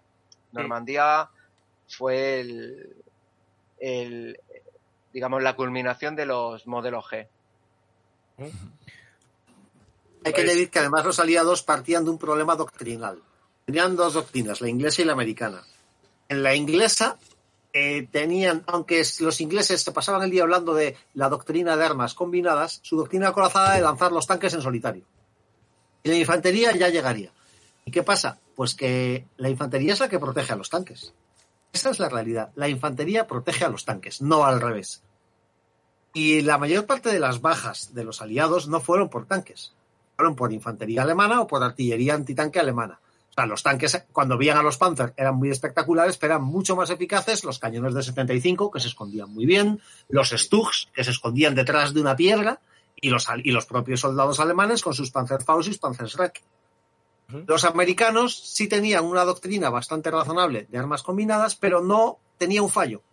Y es que las unidades acorazadas que debían, los regimientos acorazados que protegían a las divisiones de infantería no se adiestraban con las divisiones. Se suponía que era para dar más flexibilidad. Que cada regimiento era independiente y los podías mover. Con lo cual la infantería no estaba bien adiestrada para ir en coordinación con los, con los tanques. Y volvemos a lo mismo. En un escenario como el Bocage necesitas otra infantería. Pero es que era tan tonta la cosa como que es que ni siquiera funcionaban sus radios en la misma longitud de onda. Con lo cual, los tanques aliados estaban inermes porque iban sin infantería. Y sin infantería no puedes combatir. Claro. Pero hay una cosa que, que- en, la, que- en la que tenían ventaja: el dominio aéreo. Pero Ah, el pues dominio aéreo quedaba anulado por un pequeño detalle. Y es que en el Bocage era imposible saber dónde estaba. Sí, pero, pero ellos no lo sabían. Ah, decir, ellos, hay- ellos- ellos- ellos tienen el, el dominio aéreo y dicen, bueno, somos aquí los amos y señores del, de- del- del espacio aéreo, eh, vehículo que vea- ve- veamos al alemán, vamos a, a machacarle. Lo que pasa es que, evidentemente, en el Bocas no todo es solo lo que reluce. Hay un caso concreto, recuerdo, me reí mucho cuando escribí detrás del mito que había una unidad americana que dijo, bien, creemos que esta es nuestra posición. Disparad toda la artillería sobre nosotros y así veremos cuál es el fallo de distancia. Y en efecto, estaban a kilómetros de donde se suponía que estaban. Porque es que es una cuadrícula de cuadraditos. Es como los típicos dibujos de los niños cuando dibujan el campo, es que no tienes ni idea de dónde estás. Y en ese terreno, claro, un Panther situado en emboscada con su frontal, es que no hay manera de atravesarlo, porque el otro error de la doctrina americana es que los tanques, los Sherman, no debían luchar con los tanques alemanes. De eso se encargaban los cazacarros. Pero los cazacarros tenían un blindaje de papel, con lo cual no podían acercarse lo bastante a los panteras como para vencerlos. Y encima muchos estaban abiertos, con lo cual la infantería se eh, los De nuevo estamos en lo mismo, necesitas infantería para protegerte. Exacto. Es que la gran ventaja que tenían los alemanes en Normandía, que también era su gran desventaja, Hitler se negó a enviar las, unidades- las divisiones de infantería que había de refuerzo en Calais. Así que Rommel tuvo que desplegar en primera fila la infantería de las divisiones acorazadas, las Panzergrenadier. Y esos hombres sí estaban perfectamente adiestrados para combatir junto a los, cante- junto a los carros y a los cazacarros. Lo cual, fuerza, de doctrina conseguían superar muchas situaciones. Todas maneras, el comandante de la Panzerlehr, que era Fritz Bayer- Bayerlein, eh, tuvo, tuvo, bueno, te- tenía una buena, eh, apreciaba las buenas virtudes del Panther, que decía que era un vehículo ideal para batallas de tanques y de apoyo a infantería, el mejor tanque que existe por su peso. Pero luego tiene otra retaíla eh, que decía que, claro, que, que el Panzer 4 todavía se puede usarse con ventaja, pero que el Panzer, el Panther demostró estar mal adaptado al terreno. El Sherman, al terreno de Normandía, ¿eh? Nos estamos, eh, el, el Sherman, debido a su maniobrabilidad y altura, era bueno, pero el Panther no era adecuado, porque los setos, por, por el tema de los setos y, y- y- y su ancho, ¿no? El cañón, el cañón del arma eh, y el ancho del tanque reducen la maniobrabilidad en los combates en pueblos y bosques. Es muy pesado en la parte delantera y por lo tanto desgasta rápidamente los mandos finales delanteros. Los mandos. Sí, todos los Panther tendían a caer un poco hacia adelante. Hechos con acero de, cali- de baja calidad. Sí. Y ahí no entro, yo no, yo no sé, yo no soy experto en, en esto. El tren de fue, bueno, el tren, eh, lo que es el, el tren de fuera es muy sensible y requiere que los conductores estén bien entrenados. Eh, la- lo que es el blindaje lateral era débil. Eh, eh, lo que es la parte, eh, ¿cómo diría? La parte plana de, de- de- de la, to- de la torre era, era vulnerable. La parte Eso- superior. Eso es, joder, vale, gracias. Las líneas de combustible era de material poroso y los, eh, lo que es los vapores de la gasolina se, se escapaban en el interior y provocaban un, un grave riesgo de incendio. O sea, marinera. O sea, eso es lo que decía Fritz, eh, Fritz Bayerlen. Sí. Bayerlein, Bayerlein, a pesar de, de ser de tener una unidad, la Panzerlehr, que estaba muy equipada con panteras, no era, no era un amante de los panteras. Eh, el hombre ya, ya, ya. aún tenía mentalidad de, de- con Panzer 4. Supongo que al haber estado allí con Rommel en África, él era su, su era el Panzer 3, Panzer 4. El Pantera mm, dice cosas buenas, como me hubieras dicho, pero quizás su valoración final es negativa o dudable. Eh, es lo que comentaba de, de, la, de las transmisiones finales, esto que... mm, Y ahora vuelvo a abrir un inciso que es técnico y mecánico. Lo que se refiere es que eh, las- eh, la transmisión, la transmisión en los panceras, en los panceres delantera, porque la, eh, la tracción en un panzer, en un carro de combate alemán, es delantera. En los, eh, por ejemplo, los rusos es trasera, el motor va montado atrás y la transmisión atrás. En los Panzer va adelante. ¿Qué pasa? Que cuando el, el- el conductor de un Panzer y un Panther tiene que girar a derecha e izquierda, eh, se frena una cadena y la otra se avanza. Entonces tú tienes un grupo de, piñones, que esos son las transmisiones finales. Tienes un grupo de engranajes, de platos, como en la bici, que lo que tiene que hacer es absorber todo ese par de potencia. En un lado lo tiene que aguantar y en el otro lo tiene que acelerar. ¿Esto qué pasa? Que tienes que tener piñones muy bien hechos de unas aleaciones correctas, porque como el conductor le meta mucha potencia, eh, recordemos que tienen motores de gasolina muy potentes, digamos, le acelere porque en combate se pone nervioso, que es lo más normal, y el conductor no vaya y haga una maniobra muy brusca, tú vas a joder ese piñón. Y cuando esa transmisión final se joda, digamos, el piñón se rompa, el Pantera está tirado, porque tú ya no lo puedes llevar. Y aquí volvemos al principio de los Berger Panther que, que le gustaban a Antonio. Si no tengo Berger Panther, ahí se me queda el Pantera. Y como el motor se me pare, acordémonos, no tengo el motor de giro y no tengo hidráulico, le tengo que dar al manubrio. Con lo cual, mm, mejor que me vaya. Que, eh, digamos, era una. Y, a esto Bayerlin decía, y todo es por culpa de tener piñones de baja calidad. Posiblemente en el 44, en el verano del 44, los recortes y la obsolescencia programada de, la, de, de las industrias alemanas ya estaba, ya era tan evidente que ya hacía daño, digamos. A lo mejor era eso, a lo mejor es que compraban los piñones en China, ya. Yo, No, es que y no hay sé. otro problema, es Sí, que sí. lo habéis comentado antes, la superioridad aérea aliada. A Normandía no llegaban repuestos. Había No, que ah, canibalizar lo que tenías. En Sí. consecuencia, a medida que avanzaba la batalla, llegaban carros enteros, eso sí, en marchas nocturnas larguísimas, con lo cual llegaban averiados. Porque no había manera de llegar hasta el frente en tren, evidentemente. Y el resultado es que llegaban carros que ya estaban averiados y no llegaban piezas de recambio. Así que canibalizabas los destruidos, con lo cual usabas piezas que ya estaban desgastadas para reemplazarlas de los carros. Mm. Pues que eh, en esa altura de- del 44 los bombardeos aliados en Alemania a la industria eh, vamos causaron mucho efecto. Y eso es, es- y eso, por eso por eso hemos he comentado lo del acero de baja calidad porque si tú tienes un acero de, de- si tú tienes un buen acero de, de buena calidad con, lo- con la reacción apropiada no tiene por qué desgastarse esos piñones. Ni romperse. El problema era. en este caso desgaste. O sea, Claro, pero ya como se dice, ahí ya la industria está rebañando el barril, ¿eh? y aquí ya, ya no hay nada. Por eso, por eso dicen que el Panzer 4 se podía usarse todavía con ventaja, porque el Panzer 4 todavía estaba, pues eso. no- eh, me refiero a, a los que estaban construidos antes del 43. Mm. Estarían con mejor cosas. y eran mecánicas sencillas, los mecánicos los conocían de sobra y los conductores sabían que consumía menos y los conductores estaban más que acostumbrados a los Panzer 4. Lo cual y ojo, mucho y- más partido. Y ojo, que tienen un cañón de 75 que en el Bocage, en Normandía, hace mucho daño a los, a los, a los Eh. carros aliados. Que de todos los vehículos alemanes, el que más daño hizo fue el Stug. Es que Sí. era el más letal. otro, pero es un caño de 75 también, ¿no? Pero daba igual, porque oía, de pronto había un disparo, uno, y decían todos, un tigre, un tigre, y salían corriendo. Y era un. Porque no. había muchos más Stugs que tigres. Eso es la, Y obsesión, la obsesión y el miedo que le tenían a un tigre, ¿verdad? Veían un estudio y salían Pero todos por sí es patas. cierto que en Normandía hubo 600 en total, unos 600 Panzer, eh, Panzer 5, Panther, dieron un resultado razonable, de nuevo, mientras combatieron en defensiva. Mm. Pero recordemos qué pasa al final de la batalla de Normandía. Eh, Patton rompe el frente con el tercer ejército, empieza a flanquear a los alemanes por el sur, y es cuando Hitler dice, es el momento de lanzarnos a la ofensiva y cortarles. Eso. Y los Panther son lanzados a la ofensiva de Morten. ¿Y qué sucede? Les pasa exactamente lo mismo que a los americanos unos meses, unas semanas antes, que tienen que internarse en el Bocage, pero esta vez el Bocage está lleno de estadounidenses.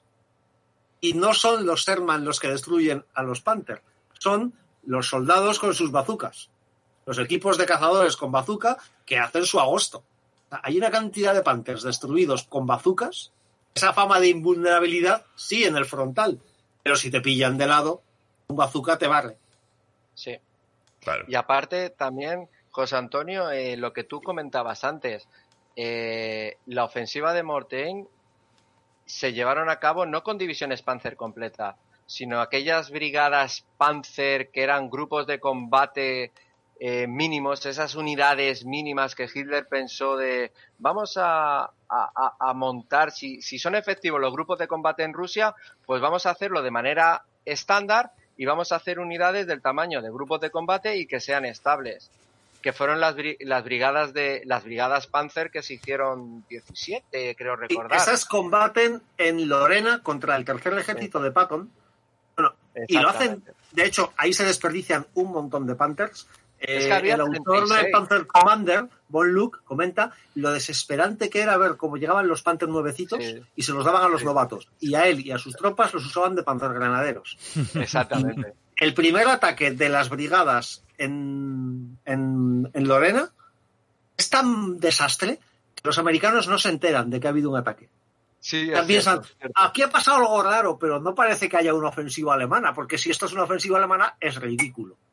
Sí. O sea, lo hacen tan mal, tan descoordinado, que es que les barren sin necesidad de atacarles. O sea, se meten ellos solos en un cepo y la infantería americana se los lleva por delante. Es que claro, es que eran, eran, cada brigada Panzer tenían 36 panteras recién construidas, eh, eran modelo G, digamos, eran, eran lo, tecnológicamente era lo más puntero, digamos, y se lo daban a personal que no tenía experiencia de combate, que venían de, del reclutamiento, que habían pasado el curso de formación y vete pa'lante. Y algunos comandantes tampoco tenían experiencia de combate porque eran reservistas o venían de otras ramas de servicio, digamos. Fue, fue de hecho, recuerdo que algunas brigadas se terminaron de organizar en, en agosto y se disolvieron en septiembre, digamos. En un mes, eh, todo ese esfuerzo, toda, todos esos recursos eh, habían sido dilapidados en un mes, digamos, y a lo mejor no habían ni entrado en combate. Claro. Fue, fue el culmen del absurdo. Sí, sí, yo creo que es una creencia de, de- de- bueno, como sois una, una unidad, eh, vamos, un, un equipo experimentado de tripulación, os veis al Panzer 4, que seguro que con esto veis, os veis sobraos, vosotros que sois más, y que este, que es mucho mejor, Le sacáis tiene, más partido, tiene más ¿no? blindaje, Mm. o, tanto el Panther como el, Ti- el Tiger, eh, vamos a meter a estos novatos que igual eh, se pueden curtir aquí. Bueno, Sí, Luego, Entonces- además, en Lorena tienen lugar los primeros combates finalmente en movimiento. Ya combates tanque con tanque como debe ser, en espacios abiertos, maniobrando, con flanqueos, para lo que se supone que son los tanques. Y ahí, todo hay que decirlo, mm, a los Panther les dan sopas con onda, porque los Sherman son mucho más maniobrables. Sí, que de frente el Panther es indestructible, sí, pero le coges de flanco maniobras, subes por una colina, vienes por detrás y le coges de flanco. Y los cazacarros americanos les cogen de flanco. Hay un combate en concreto que además fue un día de niebla, que es que los tanquistas alemanes no veían a los americanos hasta que ya les habían volado. mm, Porque estaban delante de ti, pero ahora estaban a la derecha. Eso con un Panther no podías hacerlo. Bueno. Entonces, en maniobrabilidad, ahí de nuevo estábamos en lo de siempre. En un combate defensivo, sí, pero en una escaramuza de lo que llamamos una lucha de perros, pues no. No, porque ya no tienes dónde esconderte. Y ahora ya solo es tu maniobrabilidad. Y ya el combate más ridículo de los Panthers, esto ya es de chiste. Me parece que sí, lo escribí detalladamente en el texto que escribimos sobre, en el libro de HRM sobre armas contra carro Ajá. es cuando una unidad, además tiene gracia, es una unidad de marinos franceses, de infantería de marina francesa que llevan eh, cazacarros M10 y que se encuentran con una ofensiva de una brigada acorazada de esas. Y que ellos rodean el pueblo donde sospechan que van a llegar los alemanes, los alemanes que eran todos novatos, ya lo hemos dicho, totalmente novatos, llegan al pueblo y se quedan a dormir en el pueblo sin aparcar los tanques. O sea, los ponen en la plaza y se van a vivaquear. Con lo cual los franceses toman posiciones y cuando al día siguiente los alemanes se ponen en marcha no logran salir del pueblo. Cada vez que lo intentan los fríen a cañonazos. Claro, normal. Entonces, una unidad de infantería que debía apoyarles cruza las colinas para flanquear a los franceses y esto ya es de chiste. Aquí es, falta la música de Benny Hill y se encuentran con una destilería ilegal de snaps. Y entonces paran y se echan un traguito. Y luego otro, y luego otro. Y cuando ya finalmente se ponen en marcha están todos borrachos. Y al final es precisamente Von Luke, el de Panzer Commander, junto con sus tropas, el que consigue sacar a los supervivientes de ahí. Y entre tanto se han perdido casi 40 Panthers. Oh, Porque sí, porque sí, o porque... sea, no no ha fallado el tanque, ha fallado la gente que lo utiliza. Claro, no, no. es que ya no estamos con la... e- Eso ya es el 44 finales, eh, estamos ya en el 45. Es que quedan, que quedan cinco meses de guerra, ya es la descomposición total. Claro. Es lo que ahora estaba pensando cuando explicaba, eh, el Sherman es más rápido y le da la vuelta al Panther. ¿No os recuerda que debía ser la misma sensación del tanquista del KV1, KV2, que con el Panther, el Panzer 3 le daba la vuelta? Digamos, habían, se habían invertido los papeles, o cuando los, la infantería rusa atacaba y salían borrachos de vodka porque se lo habían dado los comisarios, pues, digamos, se han invertido totalmente lo- los papeles. Hemos pasado de, de la mejor eh, tropa en el 41 a, en el- a finales del 44, eso lo que has dicho tú, eh, un, un gag del Benny Hill, digamos. ¿Qué ha pasado Bueno, aquí? No, ¿Cómo no, puede ser? Eso es la desintegración. Cinco años de guerra y que ya no, no se puede más. Y el absurdo de coges a los veteranos y no les das armas porque no te fías de ellos Claro. y se las das a los novatos. Porque Bueno. no son políticamente fiables. Bueno, señores, vamos a ver. Llevamos ya tres horas. Ya hemos, hemos hablado de todo porque, bueno, al final sale el Panther AUDF, ¿no? Que es el último, pero ese yo creo que ya ni entra en combate, ¿no? O prácticamente, ¿no? No. Eh, el Nada. AUSF llegaron a entregarse, un- me parece, una docena de unidades. Pss, Es un vehículo muy interesante. Le han puesto una torre diferente. O sea, no es esa torre troncocónica como hexagon, como pentagonal que tienen, sino que es una torre mucho más. Se parece un poco al frontal del Tiger 2, que tiene un mantelete cónico totalmente. Ujú. Es ese estilo. Es una torre balísticamente mucho más operativa, más pequeña. Está muy bien pensada, pero me parece que llegan a producirse 10 ejemplares o llegan a entregarse 10 ejemplares y no tengo claro si llegaron a entrar en combate. Bien. No, lo que se hicieron de torreta a torreta, como bien dices tú, José Antonio, de torreta solo se fabricó una. Solo se fabricó una que está en Bogington, en el Museo Inglés, y de hecho está dañada, rota, porque se cree que al final, en, en la derrota, eh, los propios técnicos la intentaron destruir. Lo que se fabricaron fue entre 7 y 10 chasis, partes inferiores del AUSD, que combatieron con torreta del G, porque la moderna, la que tenía que montar, no llegó a entrar en producción, Eh, porque pensaban montar un... era diferente, entonces no terminaron, porque iban a montar unos visores especiales que irían incluidos en la misma torreta. Vale. Es decir, que el G, que diga que el F, eh, no combatió como tal. Fue un... Un refrito. eh, medio medio. Un Sí, un refrito. refrito, un Bueno, refrito. pues entonces, señores, lo único que nos queda, yo creo que, que a modo de, digamos, de titular podemos resumir al final la primera pregunta que hacíamos. Que qué era un MBT, me lo habéis explicado y ahora tenemos que terminar este programa con la opinión de cada uno de ustedes, cortita y concisa, por favor, sobre la valoración de este carro. O sea, ¿se alcanzó como el concepto de MBT o no? A ver, yo voy, te lo voy a poner rápido. Eh, he escrito las 400 y pico páginas y ahí está mi respuesta. Y lo digo, hago trampa. Para mí el concepto de MBT se consiguió, se redondeó con el Jet Panther y sé que no es un carro de combate. Vale. El que quiera mi opinión, que se lea mi libro. Efectivamente. 500, que tú has dicho, has dicho 400, son 563 páginas. Vale, Panther, el vale, primer MBT de Juan Carlos, ah, o sea, de Juan mm, Campo Ferreira en HRM Ediciones. Eh, Félix, ¿qué opinas tú? Yo, para mí, el primer- eh, no es el primer MBT de la historia como tal. Eh, si nos ceñimos a lo que significa MBT como tal, para mí, en, la Segunda Guerra Mundial, eh, para Alemania es el, Panzer IV, en este caso H. Y, pero vamos, que para mí, eh, el primer MBT moderno, entre comillas, es el Centurión. Luego ya de ahí podemos discutir lo que queramos, pero para mí no es el primer Ah, MBT. antes- Aún así me voy a leer el libro. Antes se dijo que era Arte 55, pero bueno. Venga. Eh, y José, dime tu conclusión final. Pues ahí está. El Panther tiene muchas buenas ideas. Es un carro que plantea muy buenas soluciones técnicas, pero son demasiadas. Hay demasiada tecnología, hay demasiada sofisticación y esto hace que cuando lo sacan genera tantos problemas que nunca llega a superarlos del todo. El Panzer G, el Panther, el Panther G sí llegó a ser un buen carro de combate, pero no era un carro universal.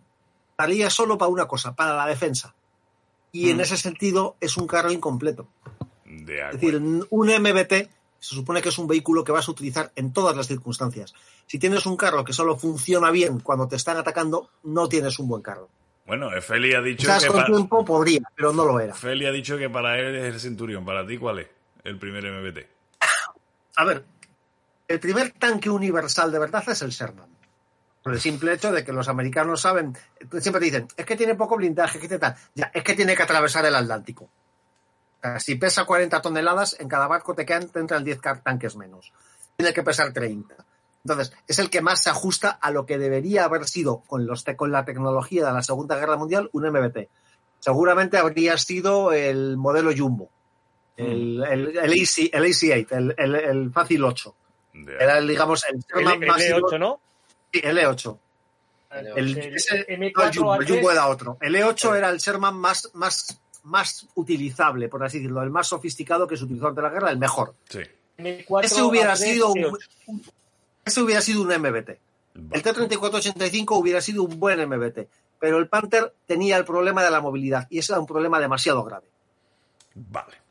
Bueno, pues entonces ya os digo, o sea, para Juan Campo, el Panther, digamos que con muleta, o sea, con el Hat Panther sí es un MFT, ¿no?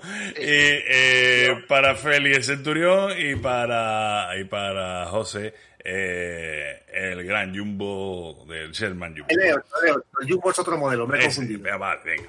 Pues entonces nada. Señores, lo dicho, vamos a cortar ya aquí porque ya llevamos tres horitas. A mí me va a estallar la cabeza porque yo no he visto tanto tanque en mi vida. Ya, y encima llevo ya editado los dos de Tigre seguidos y ahora este de Pante. y ya te digo, me voy, bueno, ya me voy a, ir a pegar un tiro. Bueno, lo dicho, señores, con esto y un bizcocho, hasta mañana a las 8 terminamos el programa de las panteras alemanas y aquí lo dejamos hasta otro día. Adiós.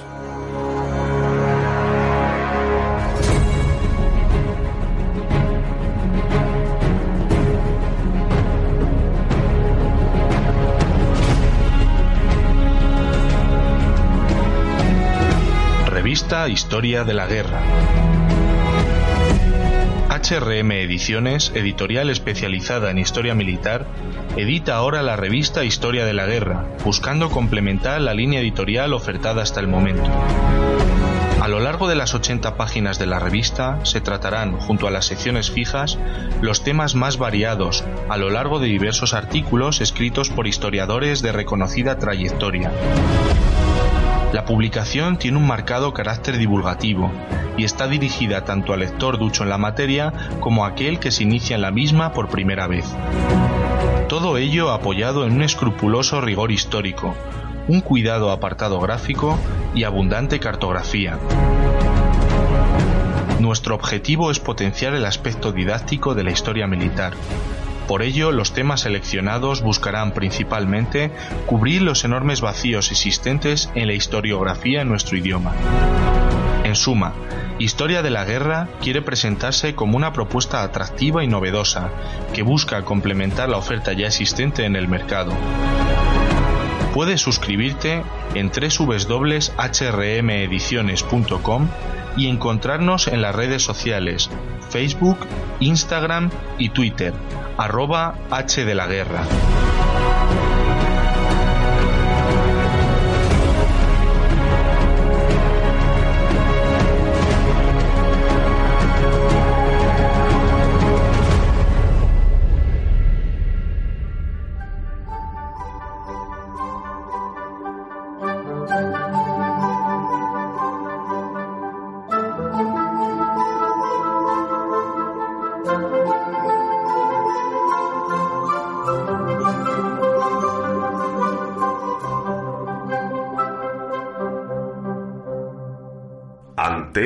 Historia.